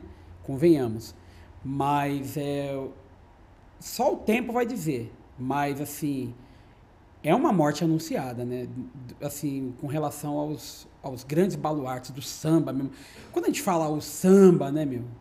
A gente, a gente fala de Zeca Pagodinho para trás, esse Aham. tipo de linhagem. Sim. E aí é onde a gente não é compreendido. Porque o cara que tá novo, ele fala, ah, fica dando moral pros velhos e os novos e pá. Não, tem os novos. Fala, ah, Só que é né? diferente, é aquilo que você fala. Como é que eu faço para identificar? É. Né? Aquela brincadeira que a gente viu no Jô Soares, que o Zeca fala, "Ah, tem que saber, né? Mas e o partido? É, partido é, é tem que saber. E o samba? Samba é, é diferente de partido. Mas é tudo diferente, tudo é igual. Sim. Mas é uma morte anunciada. Se a gente. é, assim, não é nem tomar cuidado, é a natureza das coisas, entendeu? E- é- esse tipo de sambista, ele tá para nascer, entendeu? Existe, só que tá, é é anunciado porque o sistema mercadológico não dá valor para isso, entendeu? Aham. As pessoas pensam muito número, é muito tudo, muito. É, quantos seguidores você tem? Ah, mas não tem. Não, então tira fora, bota aquele ali que tem mais. Aí Sim. só convida quem é, o, o cara só convida quem tá. Tem muita gente que tá que não é, Aham. como diz o nosso compadre Emicida, né? Então, é uma morte anunciada. Então tem que prestar atenção, porque não tá na mão do sambista. Porque um sambista não é contra o outro. Mas se você não me convida, como é que eu vou falar isso? Sim. Né? Eu não estou falando contra o outro sambista, eu estou falando né, é, relacionado ao mercado que não apoia esse tipo de sambista. Então a gente vai. É uma morte anunciada. Não apoia porque é, auto- é automático. Quando você fala sambista, porque, por isso que eu acho que tem um, um entendimento da indústria fonográfica, do mercado, do mercado da música, que é diferente do cultural. Aham. A gente separa para você conseguir se, se nortear, que é assim. Você pega um sambista, um sambista, e a poesia desse cara vai falar do dia a dia dele. Quando você fala da poesia, quando você fala do seu dia a dia, você automaticamente já está politizando a, a poesia. Você já está já tá deixando a política à frente do- da situação, porque um samba de sambista ele vai estar sempre falando dessas coisas. Você sabe o que é caviar? Nunca vi nem comi, eu só ouço falar. Sim. Entendeu? É tipo, se, se algum candidato atrevido for fazer promessa, vai tomar um pau. Você com o revólver na mão é um bicho feroz. Sim. Sem ele, anda rebolando até muda de voz. É uma Esse certa malandragem, Ou seja, né? Ali é você uma- vai falar de coisas que tá dentro do seu cotidiano que é automático. Vai fazer você ficar mais esperto, vai fazer você ficar mais antenado. Aham. E, automaticamente isso, eu acho que isso acaba, se isso vira um cultural de fato, né? Porque não é, não é que é um bom xibom bom bom que todo mundo ouve, vê que a música é extremamente política, mas aí eles, eles colocam uma capa ali Sim. e aquela capa dá uma puta de uma enganelada na informação. total. Só que ser sambista, porque não tem um outro atrativo no sambista a não ser a malandragem do cara, Uhum. a sacada, a linhagem dele, de- de- dele ter, ter a, a, a- a mente rápida para Uhum. mandar versos de improviso. E sem contar o lado poético também, porque você E pega poético o, você pega um, vai cair. Você pega o cartola inacreditável de bonito de, da obra, né? Você Exato. pega o Paulinho da Rico, Viola, né? você pega É o Alto rico, né? Medeiros, É. você pega e você pega os jovens que estão aí da nossa geração, pega o Xande de Pilares, é um sambista, sambista, Sim. sabe? Você pega o Arlindinho, você pega o Diogo Nogueira, são sambistas, né? Assim Uhum. que tem que vem na linhagem do- da família. Sim. Porque o samba ele tem isso, uma ancestralidade, né? Pega a Maria Rita, é sambista, sabe? Que tá no samba, não tá por- porque. Ah, entrei no samba, não. Sim. Não, é, não tá de onda Não tá né? de E aí onda, algumas sabe? pessoas tentam Entende confundir. essa Algumas pessoas tentam confundir a coisa da, pô, mas sambista não se veste assim. Ah, mas sambista não usa chapéu. Aí o pessoal vai jogando, vai atirando pra tudo quanto é lado. E aí é onde a gente não pode cair na armadilha de que o lance do samba é que o samba tem um, um compromisso com, com o cultural do seu povo, sabe? Sim. O samba tem um compromisso com a realidade, com o que é o que você vive. Então o sambista de verdade, ele não vai fazer um samba para simplesmente estourar no mercado, não, ele tá contando uma história, aquilo para ele é muito é, tem uma relevância muito, Muito grande. grande. Ele tá falando da família, ele tá falando do bar que ele frequenta, ele tá falando dos amigos, ele tá falando da comida que ele come, ele tá falando do morro. Ou seja, ele tá exaltando uma coisa que um monte de gente não quer nem saber. Favela? Como assim, favela? Entendeu? Só que não é isso. Ele tá, o que ele está é relatando a vida, o lado bom que ele tem naquele lugar, a liberdade. Liberdade de estar entre pessoas que não vão olhar para o sapato dele e falar, "Ah, credo, sai daqui, você é Só pobre. que, então, só que na, na atual conjuntura, né, a rapaziada, é, a- a- o- esse termo mercadológico, né, eles olham pro rap quando o rap fala da política, quando o rap mete o pau no. que é, a- que é a textura, né, Sim. do gênero, né. O estereótipo. Não, eu não, nem, eu não considero como estereótipo, não. Eu Não. acho que é a textura mesmo do, do, do movimento. Eu acho que, que se tudo tivesse bem, o hip hop ia falar de outras coisas, Aham. né? E, e- e a tendência é as coisas ficarem bem, gen- o que a gente quer, né? Só que o governo não deixa. Então, Sim. assim, então os caras sentam a caneta, entendeu? Senta a madeira na caneta. E é o que o samba sempre fez. Só que o que acontece com o samba? O samba, quando ele, ele espeta na ferida, malandro, vai muito longe. Vai muito longe. E aí é onde o sambista ele é cortado muitas vezes. Porque você pega a obra do Fundo de Quintal mesmo, que é um grupo de pagode. Mano, o Fundo de Quintal fala coisas que são inacreditáveis. Você pega a, a- a obra da Beth, fala coisas inacreditáveis. O próprio Zeca Pagodinho, quando ele fala do caviar, quando ele fala do Benza a Deus, a comadre Mary Lou, que já fez muita faxina pra gente granfina lá na zona. É político, é social, Aham. tem um contexto, tem uma textura ali que, que é importante ser falada, porque viva a mulher brasileira, né? Porque né, tá, é independente, é, é, é cria da sua própria, das, suas, das suas próprias vontades. Então, ele está falando aquilo ali de uma outra forma, mas está falando. Então, assim, por isso que tem essa identifi- identificação ideológica, entendeu? A gente chegou no Sul agora recentemente, o Maurílio até comentou, falou, caramba, né, mano, as bandas de rock aqui é embaçada, né, mano? E tem umas bandas de rock lá, Cachorro Grande, né? Lotado o bagulho, Muito os caras dando um papo reto. Aham. Aí você fala, mano, e o bagulho lotado e, e vai ter Kiss agora. Eu falei, mano, eu nunca mais vi essa banda. Os caras. tá ligado, mano? Uhum. E os caras tão mil grau lá, entendeu? Aí a gente percebe que o rock tá aí também. Nada morreu, cara. É, tá aí com a sua ideologia, com as suas ideologias. Então o rock, o samba, o hip hop, eles têm a sua ideologia. Exato. E só que quando esses caras mexem na ferida, o governo passa mal, né, cara? Então, então rola assim. Agora o que rolou no Lola, né? Pois é, cara. Resumiu, entendeu? Aham, entendi. Só que a diferença é que como a gente já é preto, né? Que vocês sabem bem o que a gente tá falando, já é preto, faz uma música revolucionária e a danada da música ela entra no coração de qualquer brasileiro. Aí você já começa, ele já começa a ficar arriscado, porque é, é muito fácil você juntar uma massa de gente que vai falar, vai falar a mesma linguagem. Porque, meu, ele toca tantã, você toca um. um- tudo a África tá aqui em nós aqui, ou seja, a gente é isso, entendeu? Resumindo, o, né, o próprio o roqueiro brasileiro, o roqueiro brasileiro, ele. O, o Andréas falou pra gente quando ele vai pra Andréas fora. Kisser? É. Sim. Pô, cara da hora. Ele falou É que, que, a ele gente tem fez, que tocar é, o que a gente, é que a gente fez um a gente fez um samba da vela com sepultura. Meu meu parceiro, a gente tem história, tem história pra A gente, contar. aí rolou essa parada, mas E, o- Não, e- eu quero e- ouvir e depois. o- E, o Red Hot Chili Peppers, o Flea, foi no Samba da Vela pra gravar aquele disco lá, aquele álbum dele, que, Que- ele que tem queria músicas de- influência de, música brasileira, brasileira. no negócio. Ele foi no Samba da Vela pra fazer essa pesquisa. Ficou batendo na palma da mão lá. E o pessoal falou, caramba, parece até com chapinha, tal, tal. Quando foi saber, era ele. O Caralho. cara atrás de nós, bicho. Você saca? Então, assim... Sentadinho, assim, atrás. O, o, o- a- é ignorância, sabe? O cara chegar e falar assim, não, eu sou roqueiro. Não, eu sou forrozeiro. Não, eu sou sertanejo. Sim. Cara, Luan Santana canta samba, bicho. Ah, mas não, como que não? Vai lá, você pega a música, tem um- várias músicas do Luan Santana que é samba. Sim. E acabou, não tem mais como questionar, entendeu? Uhum. Isso porque tá dentro da nossa música, já faz parte do nosso lance. Sim, cara. O rock brasileiro já tem um pouco de capoeira e quando chega lá Tem. fora os caras sacam isso. Sim, A gente saca. aqui não, mas eles não estão entendendo. Interessante que você falou isso, porque o rock no Brasil, tipo, você falou de Sepultura, eles também são pessoas a- extremamente abertas pra, pra cultura brasileira. E o Angra também, Ah, que teve Rafa, aqui, né, o Rafael Bittencourt do Angra, ele teve aqui com a gente. Cara, a gente falou assim, ah, vamos fechar aqui com um som. O cara falou, não, vamos fechar com Não Deixa o Samba Morrer da. Alcione. Mundo- viu?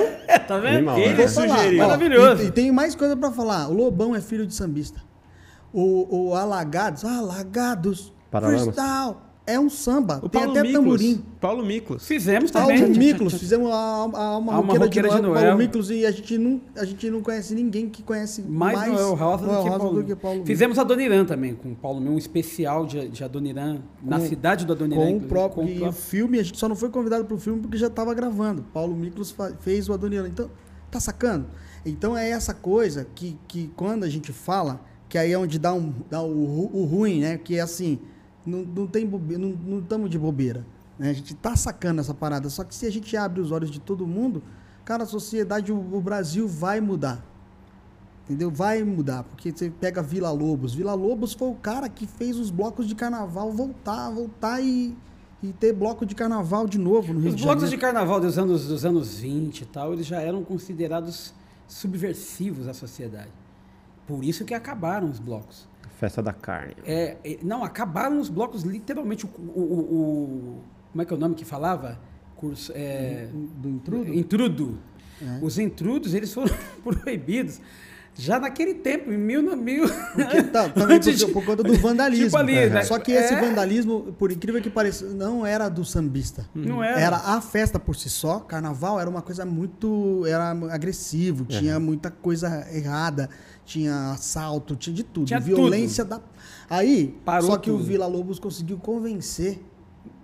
con- Conseguiu convencer o, o Estado É, de que não era o culpa do samba, não era a música que promovia a, toda, a- toda aquela violência. E aí foi aonde voltaram os blocos de carnaval. Aí o Vila Lobos pegou uma galera, que era do samba, a Espinguela, aquela galera do morro, e falou: vamos apresentar um trabalho para essas autoridades entenderem o valor que, cultural. Aham. Que... Aí os blocos voltaram. Você acredita? Voltando um pouco na história de vocês lá, qual foi a, a, a a primeira música a ficar conhecida, o primeiro disco de vocês? Qual que foi o primeiro samba aí que vocês mandaram pro... Tudo nosso demorou, né, Magno? Tudo Tudo, nosso nosso demorou. demorou. É, demorou. Mas assim, as primeiras músicas que, a gente, que foram acontecendo foi sempre Acesa, que é do Luiz Carlos da Vila, Aham. que a gente Quando gravou no primeiro. É, Não, foi Tudo o, bem. o Tudo Bem, Veja Ah, Bem. é. Pode tocar um pedacinho? Vamos? Claro. Pega esse tantã aí, vamos fa- só pra fazer música. Bem, veja bem, eu prometo até juro. Não vou insistir. Vai com Dá o uma poder, moral. vai. O amor acontece, é uma prece sem fé, é melhor dividir. Quem partiu, quem ficou, não interessa, acabou, outro dia já vem. É manter sempre acesa a chama que apaga e acende também. Maurício.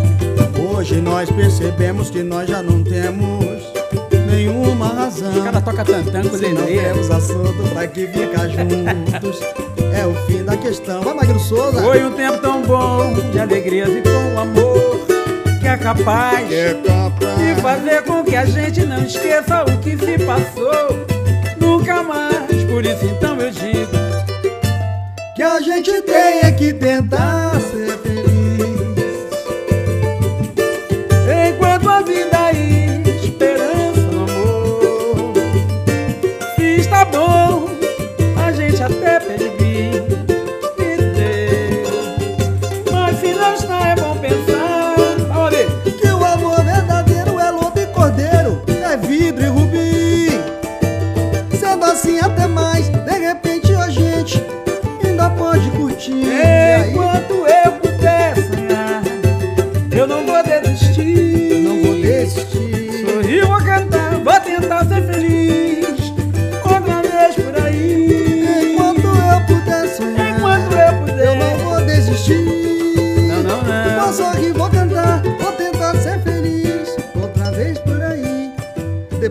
samba que ficou bastante famoso no, no- no nosso meio, né, Magno Souza? Magno Souza e Maurílio de Oliveira. É.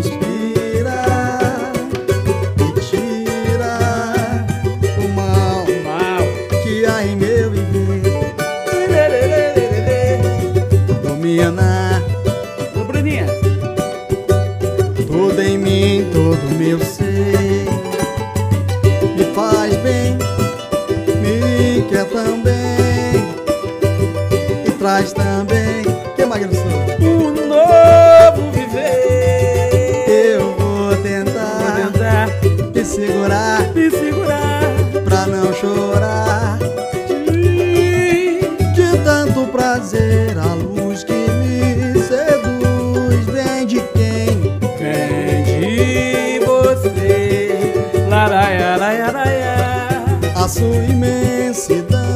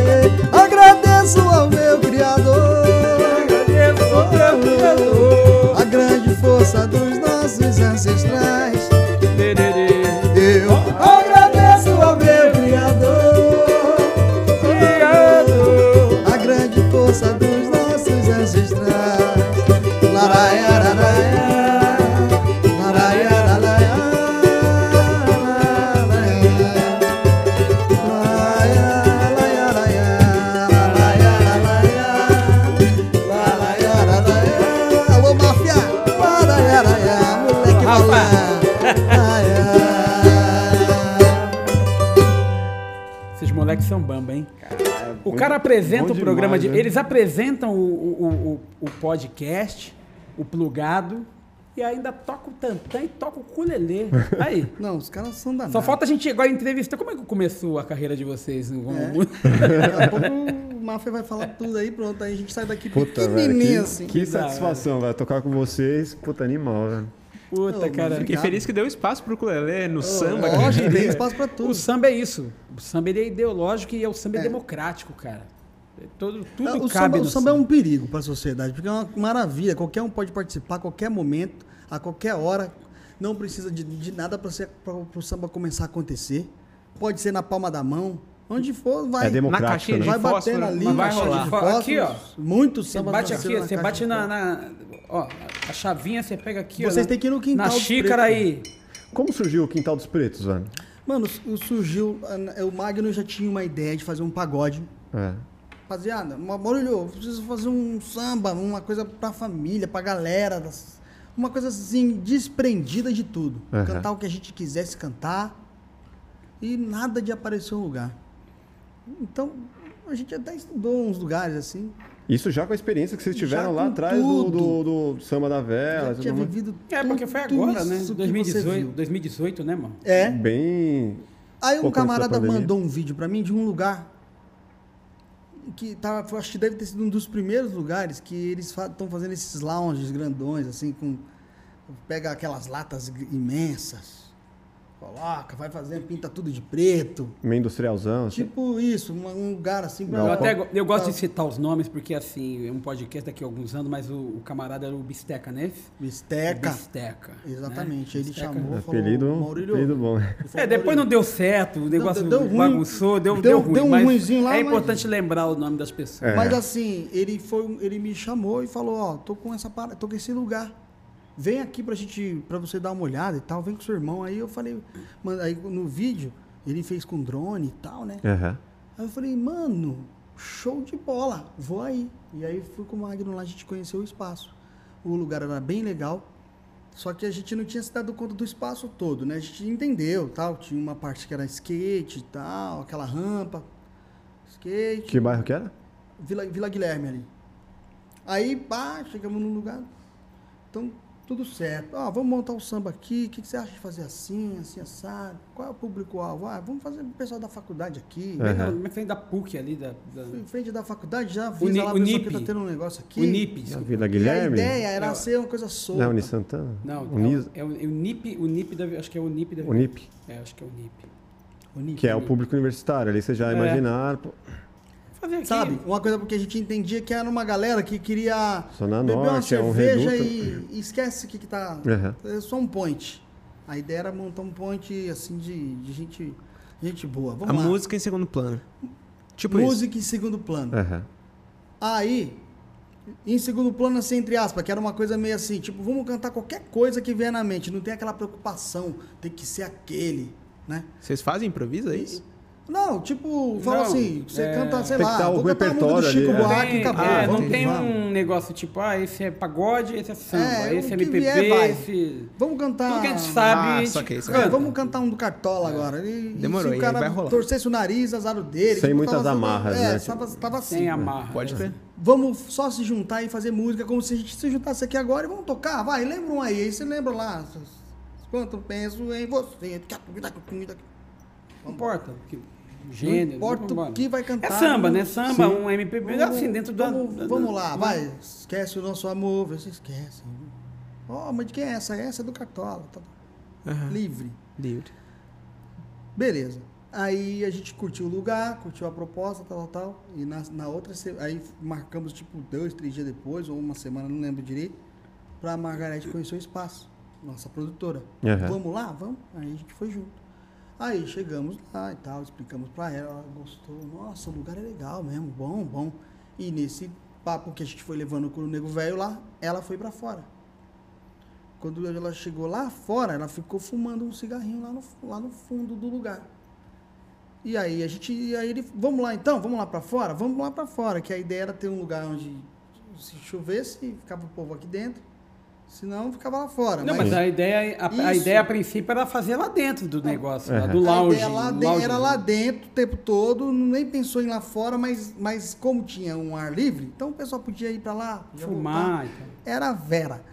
Bom, tá lá a Margarete sentadinha, com um cigarrinho aqui, ó. Quietinha. Quando a gente olhou o cantinho, o cantinho era exatamente aquilo ali. Uma árvorezinha, um pedacinho de terra, um banheirinho velho, uma parede toda rústica. Aí já deu aquela sensação de um quintal. Pô, nós Aham. estamos num quintal, mano. Aqui é o fundo do quintal do lugar. Ainda falei pro Marcos, só faltou uma Pô. velhinha ali, um santinho no cantinho ali, bora Eu ia falar samba, tamarineira, né? Por aí. E a gente falando do, do Fa- E a gente falando isso, quando a gente chegou e falou, mano, isso aqui parece um. Parece o fundo do. Parece o cacique de Ramos, né, Magno? Lá no tal, tal. Nessa aí a Margarete falou assim: por que, que vocês não fazem o samba aqui? Aí a gente, tipo. Aí eu já falei. né, Quê? Aqui não, mano. Não. A não Magno falou, não, mas aqui não rola, tá lá. Rola sim. Porque eu tava com o pensamento, né? Fazer. O pensamento Aham. dele era uma coisa ligada com todo mundo tocando e cantando ali. Mais Microfone, produzido e é. tudo mais. Mas não, mas a ideia do sem microfone ainda não era, não foi nessa hora. Ela só falou, por que vocês não fazem o samba aqui? Porque ela viu que a gente gostou do espaço também. Ela já, pô, mano, ela, Faz aí a gente aqui. ficou. O Magno, mano, você falou isso. Quando a gente chegou, você falou, ah, é aqui que samba tem que ser. Não, acho né? que foi você. Aí, que aí, falou. não, aí a gente, aí a gente já É. começou assim, porque a gente tem essa parada, ah, não, aqui não, aqui não, aqui não. Ela falou, que Faz você- aqui. por que- Aí ela pegou e falou, e por que não? Fez, ela te fez tipo uma pergunta assim. Aí eu falei, como é que vai que não? chamar? Como é que vai Não, chamar? Por que não aqui? Qual o problema de ser aqui? Aí a gente ficou, é, mas, mas já falou de tudo lá, tal, tal. Ela, não, mas pode ser aqui. Tá, Pode como é que vai fazer- chamar? Aí ela falou Puta, aí já quintal. tava na ponta da língua. Aí ela falou assim, pode ser quintal. Quintal aqui dos não é não, quintal? quintal dos pretos. Aí, aí eu falei, mas tem, já tem o quintal do espeto. E daí? Não dá. Ela falou, não, Ela, ela- ela- aquela- ela só ficou, tipo, falando assim, tá, e daí? Pra nós, tipo, É, qual não, o problema? Qual é o problema? Aí a gente, tipo, ah, tá bom, então. Tipo, a gente foi meio que se convencendo, mas assim, ela que foi, tipo, já desarmando a gente. Não, peraí. Mas o negócio do- problema? o negócio Não, mas quintal dos, dos, dos pretos já tem quintal do espeto. Ela, e daí? E o negócio do, do desligado, Verdade. o negócio do desligado, eu, fiquei, não gostei muito, porque Uhum. a gente já tinha a experiência do samba da vela, Sim. né?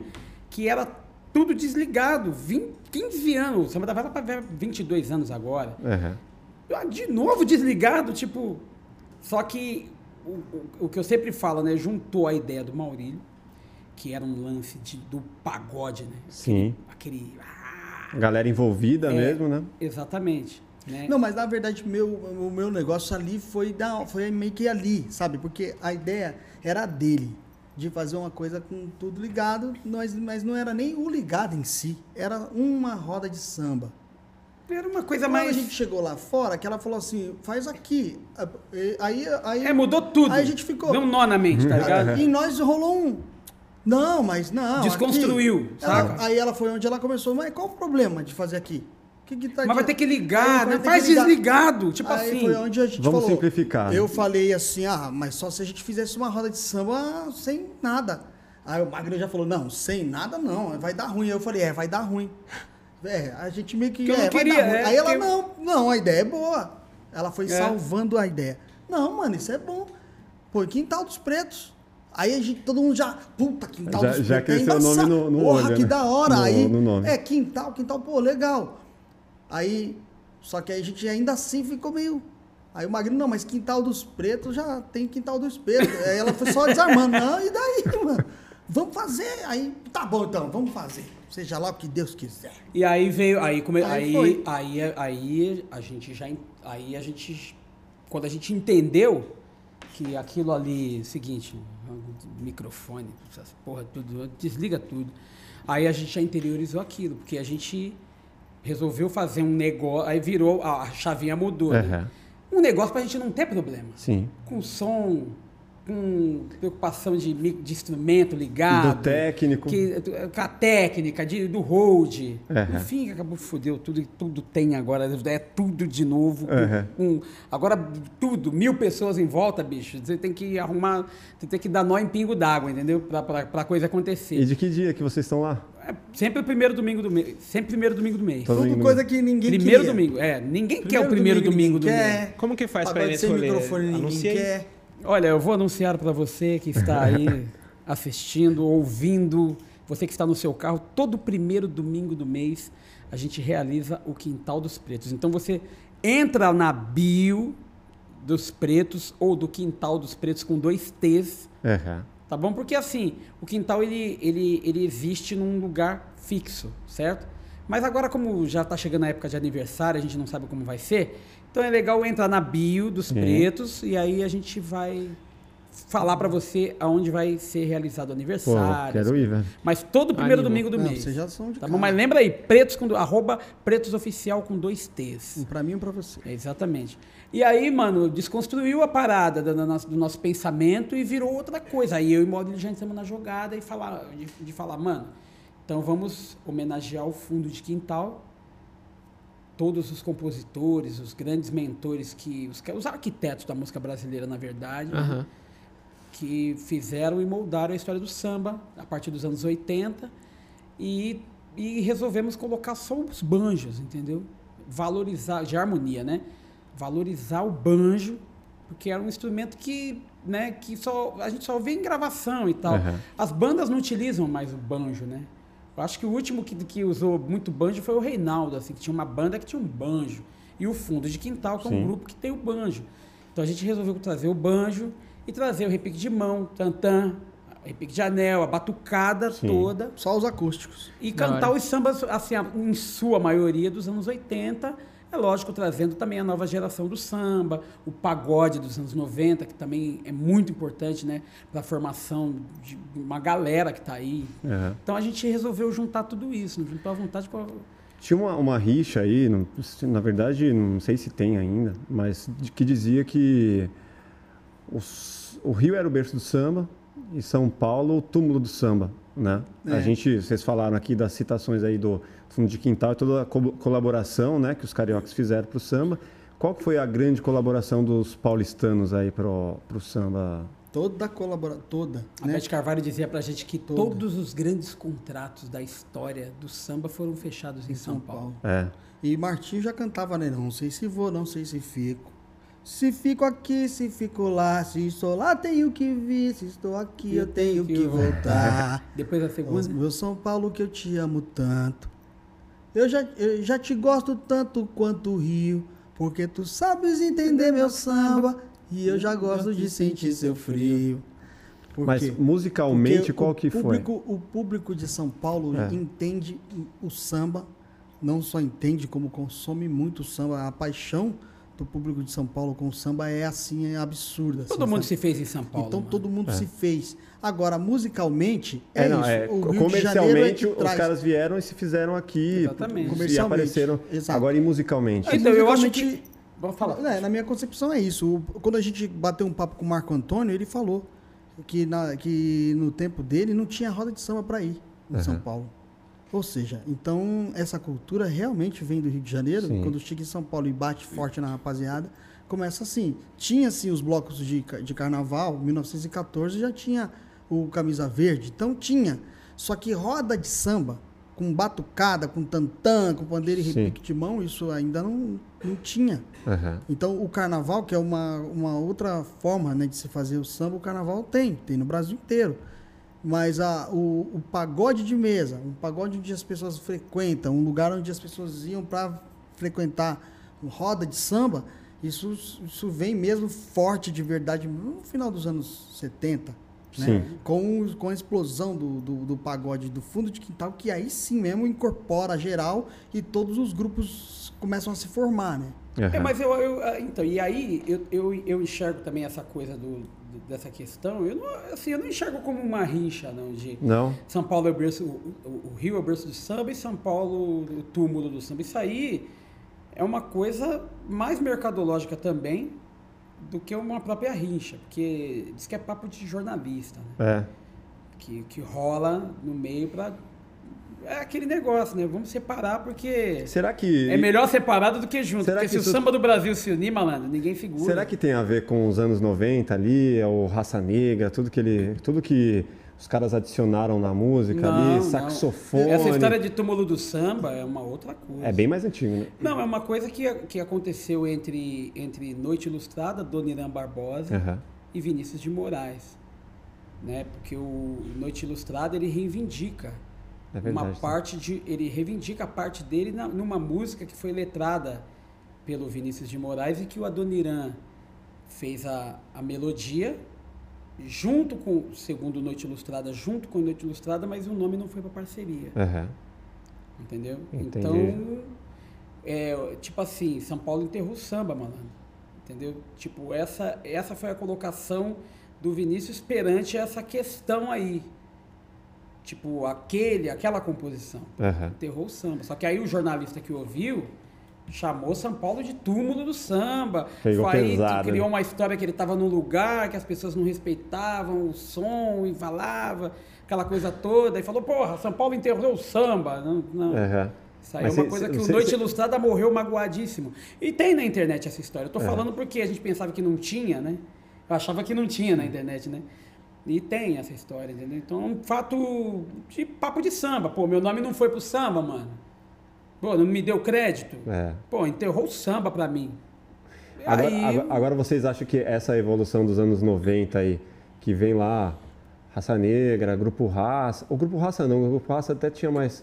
Agora, é esse swing que foi adicionado, saxofone, o, a batera pff, com marcação. Sim. tu, tu, tu, tá. É. E tudo, tudo que os caras colocaram ali, quase não tinha mais cavaquinho, era o violão fazendo a base e tudo mais.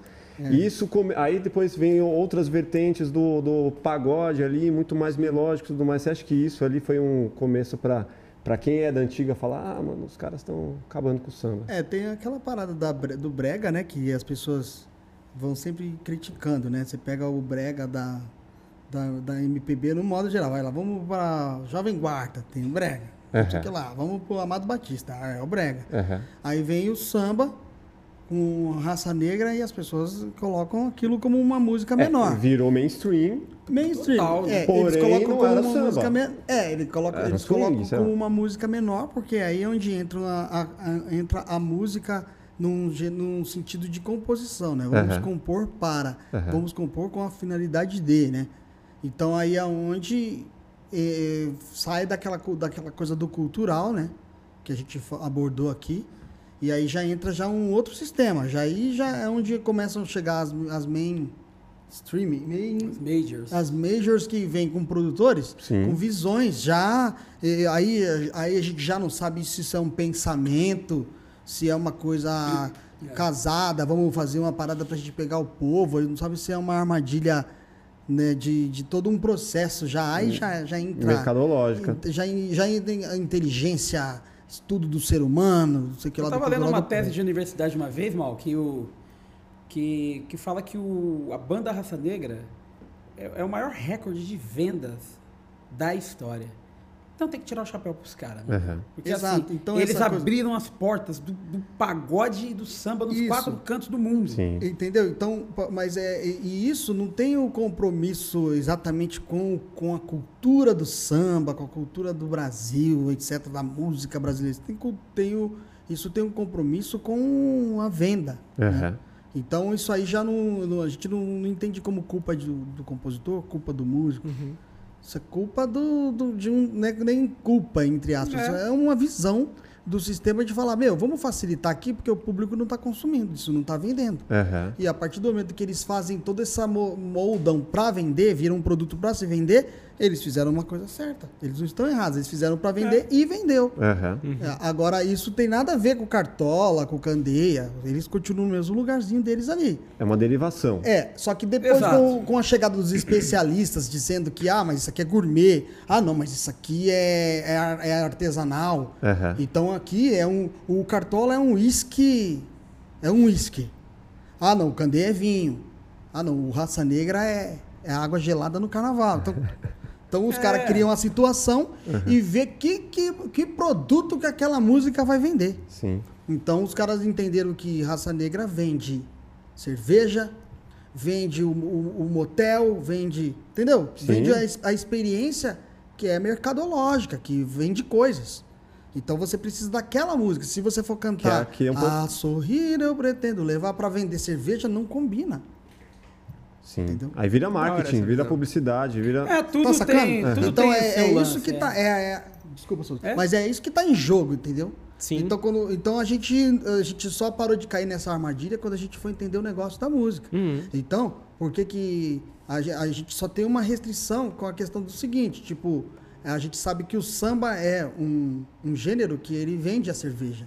Sim. É, tem a ver, mano. Bastante. Cê- Só que aí que tá. Agora, todo, todo o processo culto, todo o processo de educação do país, isso aí, aí já é.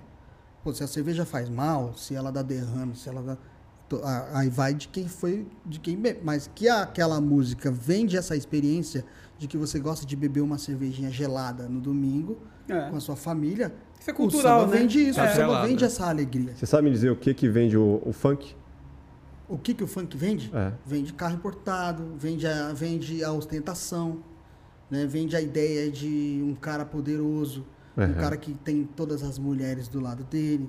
Vende até, de repente, também. Uma mansão. De um, por um outro lado, talvez ele esteja vendendo a liberdade da mulher, sabe? Só que aí entra toda uma mensagem aí subliminar que ridiculariza de um, por um outro lado. Que aí é, Certo? que é os, Só que aí, os aí, da- aí do- já é uma outra psicologia É. da coisa, que aí a gente só vai cair nessa armadilha se a gente for desinformado, porque, se, porque em todo tempo que se fala de música tem a parte sensual. Próprio tango é uma música é, é sensual. O samba Sim. também. buscar O tango, a história samba, do tango. a sensualidade do samba sempre Gafieira. esteve. É. Começa no É, cais. lá no, lá no machixe já era, já era uma dança lasciva Sim. demais naquele Samba enredo, as Porque mulheres. tudo que o funk vem passando agora, na- na- de 2000, né, Furacão 2000 pra cá e tal, esse funk que é o nosso funk carioca e tal, Aham. o samba já passou lá atrás, lá em mil, 1910, mano. Ah, é? Claro, era uma música lasciva, uma música que não, não podia ser tocada, uma música que não tem pudor. O lundu era uma coisa horrorosa, que não. Sabe? Então, assim, é, o que eles passaram, o preconceito que os velhos. O samba tem cento e tantos anos. Sim. Entendeu? Então, para chegar na casa da madame hoje, cara, custou. Então, tudo que a gente está vendo, esse preconceito todo, né, essa ridicularização que, que se coloca perante a liberdade que a mulher tem, o direito dela ser o que ela quiser ser, entendeu? Já era pregado lá atrás, mas como que uma Dalva de Oliveira ia falar, uma Carmen Miranda ia falar, aquelas grandes artistas do passado iam falar? Entendeu? Né? Elas estavam praticamente sozinhas, Chiquinha Gonzaga, né, com, com, com todo aquele pensamento tocando piano tal. Já tocava com, né, com um monte de gente tal. Sabe? Cara, os, caras, os caras são enciclopédias musicais. Né? né? Eu tô quietinho Assim, só não, aprendendo. não é que são coisas que assim a gente leu e tal. Não, tem erratas. Sim. Tá ligado? Mas a gente pega o contexto do que, do que, do que, do que realmente aconteceu, sabe? Sim. E não é diferente hoje. Aham. O preconceito tá aí para todo mundo ver que é isso. E É que as pessoas não podem confundir o, o- a experiência com, com a música em si, por Sim. si só. Né? Porque a música, tá, é a música do Raça Negra, tá bom, mas você tem ali atrás ali um baterista bom pra caramba, um tecladista, um, você tem músicos de verdade ali tocando, né? Aí você tem um cantor, você tem, então tá rolando, a banda tá rolando, a música tá acontecendo. Agora essa mensagem e a mensagem que a música transmite, aí são outra, aí é onde entra aquilo que entra outros paranauês aí. Tem gente que leva pro lado da psicologia, tem gente que leva pro lado da política, outros levam pro lado da sociologia, vai de Sim. cada um. Só que a música por si só, ela traz uma experiência, cada um traz uma experiência. O samba ele traz a alegria, ele remete à alegria.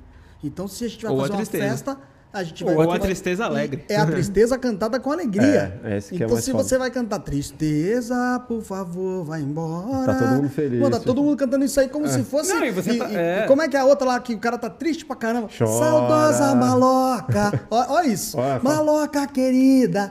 A casa tá caindo e o cara tá o senhor não tá lembrado, dá licença de contar. Aqui onde agora Mas está tá nesse edifício alto. era uma casa Era uma velha. casa velha, um palacete assombradado. Foi aí, seu moço, que eu, Mato Grosso e o Joca construímos nossa maloca. Mas um dia Ninguém pode se lembrar. né? Veio os homens com a ferramenta que o dono mandou derrubar. Em Derrubar. casa abandonada. Porra, mano, já vai derrubar bicho o, pegou. o barraco do... Pegamos todas as nossas coisas e fomos pro meio da rua apreciar a demolição. Olha Que que tristeza tristeza. que nós sentia. Cada tábua que caía doía no coração. Mato Grosso quis gritar, mas em cima eu falei: os homens tá com a razão, nós arranja outro lugar. Terreno invadido. É. Só se conformemos quando o Joca falou: Deus dá o frio. Conforme o cobertor, e hoje Nós nós, pega pega as paia, paia, quer dormir, dormir nas gramas do, do jardim. E pra esquecer, nós cantemos assim: Saudosa maloca, maloca querida, de onde nós passemos dias felizes de nossa. É A gente canta isso aí, Mano, ó. Aqui, o ó. pessoal canta isso aqui como Ah, se tivesse no. Rindo. Ah, E é eu, business, eu, e eu mano. não tinha essa percepção antes de, de reparar na letra, da profundidade do, do, É. do, do compositor ali. Você fala, caraca, É velho, mesmo, Barbosa. É os caras estão derrubando a E casa essa, e cara. essa profundidade, pra fechar, essa profundidade que tem o compositor do samba, quando você começa a reparar nessas letras, na- até na melodia e tudo, você vai ver uma coisa muito. É muito raiz, sabe? É muito verdade, é muito o que a gente vive. Aham. E a Isso. colocação desses caras é tão forte, ela é tão forte que quando você entende, como você falou, muda muita coisa na sua concepção como, como cidadão. Muda. Por isso, Tá que é, por isso que é chamado de samba de raiz. Porque ele é muito enraizado no- dentro de um contexto, às vezes de um lugar. Contexto social, né? É, porque você pega lá o samba da Portela lá, aqueles sambas que eram cantados, eles são de lá.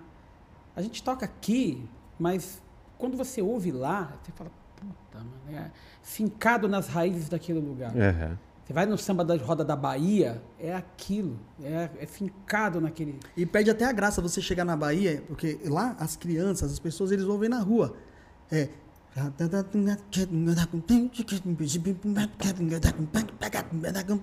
Cara, aí você fica. você- o seu preconceito cai por terra, que você fala assim, caramba, era uma música toda sensual, aí que não sei o que, que as meninas de shortinho no palco pra vender. Não, é a realidade, é aquilo lá mesmo. Aham. E você anda na rua, o pessoal tá sambando na frente de casa, as crianças, todo mundo fazendo muito passinho louco, da é. Bahia dançando. Aí, pronto.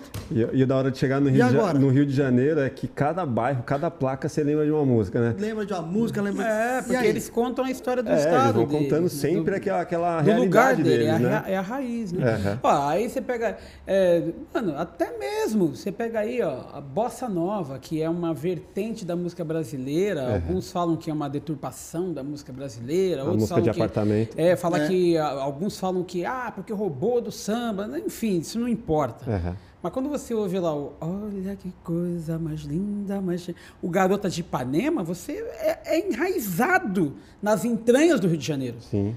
Muito é verdade. a música dos caras, bicho. É a música de raiz É deles. igual o é aquilo. você ouvir. Entendeu? Não, pô, é uma você música chega de lá, raiz. é já vem a música cara. na sua cabeça. É. Você- E esses caras, Tom Jobim, o próprio Vila Lobos, já estavam sacando já quem era Geraldo Pereira, já sabia quem Sabia era Cartola, tudo, já sabia quem era todos esses Tanto caras. é que são o que são porque beberam dessa fonte também, e de Vila Lobos, e de grandes nomes que, que a gente nem sonha em conhecer, né? Muitas vezes os É. caras já bebiam dessa fonte, de caras de lá, lá de fora. Sim. Inclusive, então, e bicho, fazendo, mandando pro mundo todo, né? É, Porque nessa mandando. época saía muito mais né, do, que, Sim. do que hoje em dia. Qual é a música de trabalho de vocês agora?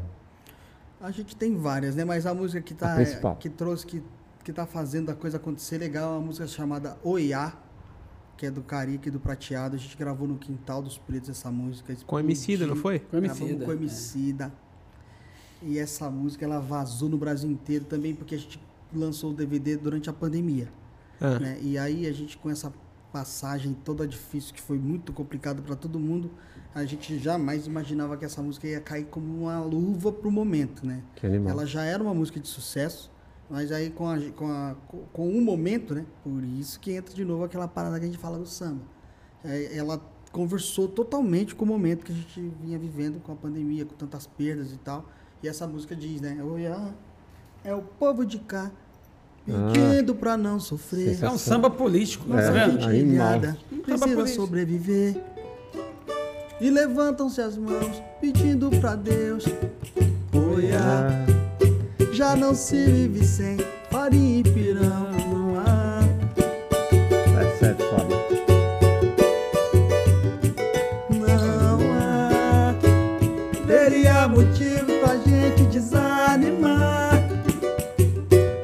Houvesse remédio pra gente remediar.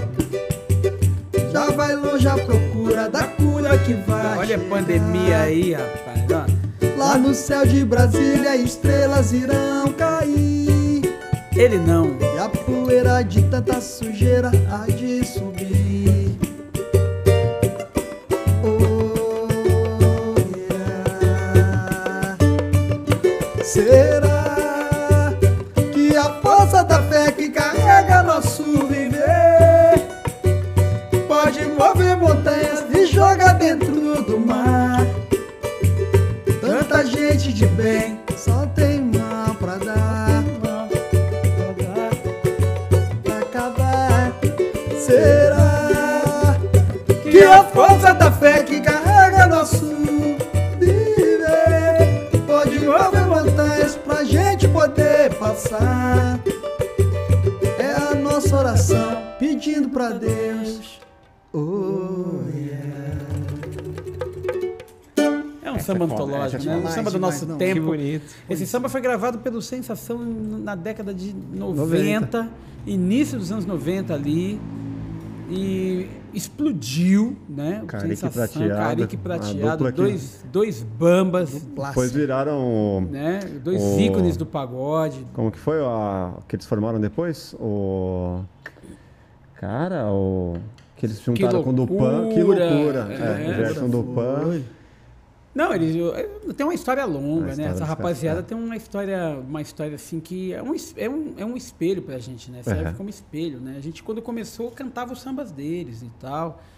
E cantando os, samba, os sambas deles, assim, a gente conheceu o Paquera, por exemplo, Chapinha, Aham. Né? Aquele samba do Deitei ser a sua luz, mas você não me enxergou. Foi um louco alucinado que acabou apaixonado. Quando a gente, pô, era, pô, Paquera tal. Um dia o Paquera aparece na nossa roda de samba lá, e a gente garoto ainda, ficou olhando a gente de longe, assim, aquela cara, um copão de Campari, olhando de longe, não falava nada. Aí no final a gente foi lá falar com ele meio com medo, assim.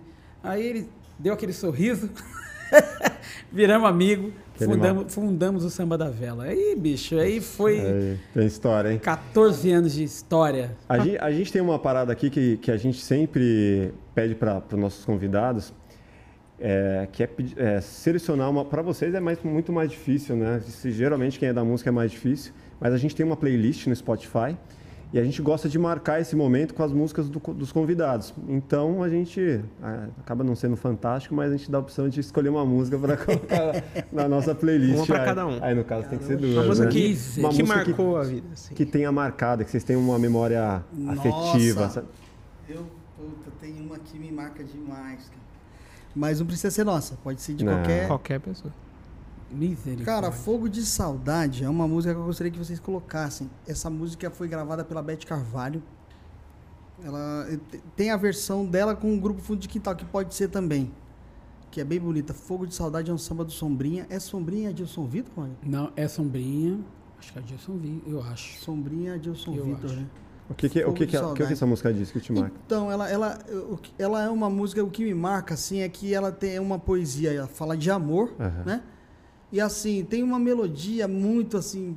É, é, como, é como é uma experiência muito forte naquela, naquela, naquela situação. É uma Qual, pessoa. qual que é a, a, a le- a letra dela? Que é- Você conhece essa música? Vem Cara, tem uma, uma força assim de melodia, É? de poesia. Dentro do meu ser. Ah. Lembra? Arde Arde uma uma paixão. Fogo de saudade. saudade. Deixar pro povo vir cá. pra caralho. Então Da é, é uma poesia que profunda. fala de amor, mas não, não é uma coisa boba, sabe? É uma, é uma poesia, parece que foi feita para uma pessoa assim de muito. né? Então eu acho que essa co- coisa que o sambista também tem, quando o cara é um grande poeta, ele consegue falar de amor de uma forma diferente. Eu acho que esse samba aí, para mim, é um dos mais belos sambas de amor que É tem. engraçado que você fala, né? A gente fala do Sombrinha, né, cara? O Sombrinha é inacreditável. Um cara. É sensacional, né? É um cara inacreditável na música brasileira, junto com Arlindo Cruz. Desejo muita saúde para Arlindo Cruz, né? Que, que Deus ajude com que os orixás também tragam muita saúde para ele. Né? A gente sonha, né, de ver o Arlindo de volta um De dia, volta. né? Mas é, a gente sabe que é complicado, né? É um sonho que a gente tem, né? E espero que ele se recupere, né? Aí você fala do Sombrinha e, e, e eu pensei um samba também, inclusive do Sombrinha, né? Que é em parceria, porque a gente já começou falando da nossa história, né? Que a gente cita o Luiz Carlos da Vila, cita o Sombrinha e, e aí ju- vem justamente o Arlindo Cruz, que é que é berço de tudo isso, né? O Arlindo, o Arlindo Cruz tocou com Candeia quando era criança. O pai do Arlindo Cruz to- era um grupo de samba, tinha um grupo de samba com o Candeia. Então assim, vem é tudo na raiz, né? Aham. E aí eu vou, eu vou pedir então para você colocar na lista, o show tem que continuar na versão do fundo de quintal. Lá, lá, lá, lá, lá. É essa versão. Clássica. É Nossa, essa demais. versão, que é a É versão o no fundo de quintal 10 anos, né? fundo de quintal 10 anos. É. Porque eu acho que ela sintetiza tudo que a gente falou aqui Eu também. e pega todos os antigos, né? E, e- e- e renova, né? Traz essa nova geração do pagode 90, aí depois do anos 2000 e Aham. tal, e toda essa geração que está aí agora em 2020 e tal. Eu acho que esses caras, eles sintetizam essa obra, que é o show tem que continuar, acho que ele dá o ele dá o A pincelada a final. pincelada final dentro do que o A, Maurício a gente- a falou. gente vai fechar com ela então daqui a pouco. Vamos embora. Eu quero agradecer muito aí a presença de vocês. Papo animal, daria pra ficar umas quatro horas falando fácil aqui. Pois é. Eu gostei desse negócio de samba, eu vindo mais do rock. Pô, cara, você tocou com o Lelê aí como quem com- toca, quem diria, toca quem samba, cara. Tá Eu vendo? eu sempre tá vendo que- como o samba eu e o rock estão meu juntos? pai, meu pai ele é mais do, do samba, né? Pagode ali. Certo. Sempre foi. E, tipo, eu tô me abrindo mas faz pouco tempo, assim, pra, pra conhecer mais do que eu antes eu não conhecia. Tá sendo muito massa. E eu sempre falo pra ele, ele fala, vou te levar no pagode, vou te levar pra ver o samba. Eu falo pra ele, eu só vou se eles deixarem eu tocar. eu quero aprender. Já começou bem, porque a gente já deixou, chega. Pô, aí sim. Mas o pessoal é exigente, né? Tem que pegar. Não, mas chegar o, pisando Não, mas o rock também é exigente, cara. Exigente. a galera estuda música clássica pra fazer não, aquelas coisas. são pesadas. Quando eu tinha 14 anos, eu estudava numa escola lá que os moleques eram tudo roqueiro. Me deram uma camisa do Metallica, eu andava com a camisa do Metallica pra tudo quanto é lado. Tudo onde eu, só que eu nem sabia o que que era. Canta aí uma aí. depois é que eu fui. Depois pô, esses caras, são esses caras, aquela camiseta que eu ganhei, é ela, aqueles caras lá, mano. Né? Pois é. Deixa as redes sociais de vocês aí, cara, ou como, como que a galera encontra vocês? Arroba pretos com dois T's oficial. Twitter, Instagram, Facebook. Estão ativos lá, direto? Direto. Direto. direto. Agora não tem mais o que fazer, não tem nem para onde correr não mais. Não tem como, né? Plugados, né? Oh, estamos plugados. plugados. Aí, aí. que legal. Deixa as nossas aí, Rapaziada, obrigado, viu, mano? Que obrigado isso? por vocês convidarem a gente. Espero ter que a gente tenha atendido aí as expectativas do, do, do podcast de vocês. São pessoas excelentes nosso bate-papo já começou muito bem ali na bolachinha, ali no suco de, de uva. Pô, nem sabia o que era isso, meu pai. Coisa linda, viu, mano? Valeu, mano. Mal, deixa eu passar as nossas redes sociais aqui também, galera. É importante que você se inscreva no canal, primeiro de tudo, né? Se você ainda não se inscreveu, ative o sininho para não perder as notificações dos próximos vídeos que vão vir aí. Deixa o like para a gente espalhar essa mensagem, espalhar, espalhar boa cultura aí pro, pro Brasil todo, que o samba volte mais forte. Ele nunca morreu, lembre-se sempre. e também Comentem aqui embaixo, galera, quem que você quer ver aqui no Plugado. Lembrando também que a gente tem aqui embaixo, no link aqui da descrição, a gente tem o nosso grupo do Telegram, que serve pra galera conversar diretamente com a gente. Pode entrar lá, vai falar comigo, vai falar com o Maf, vai saber quem que vai estar tá vindo no Plugado, vai poder mandar perguntas diretamente aqui para os nossos convidados, beleza?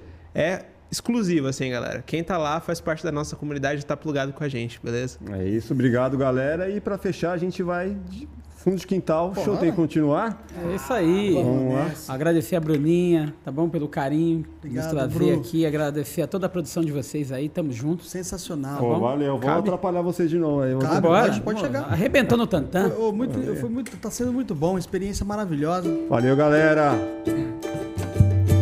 Vamos junto, Magno Souza. Viva o Quintal dos Pretos. Laraia, laraia. Laraia,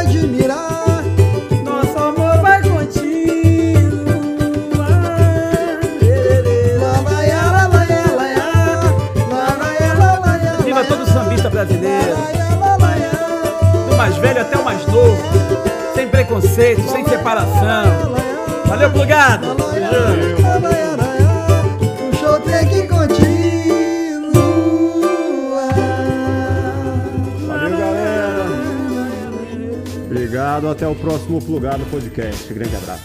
Valeu.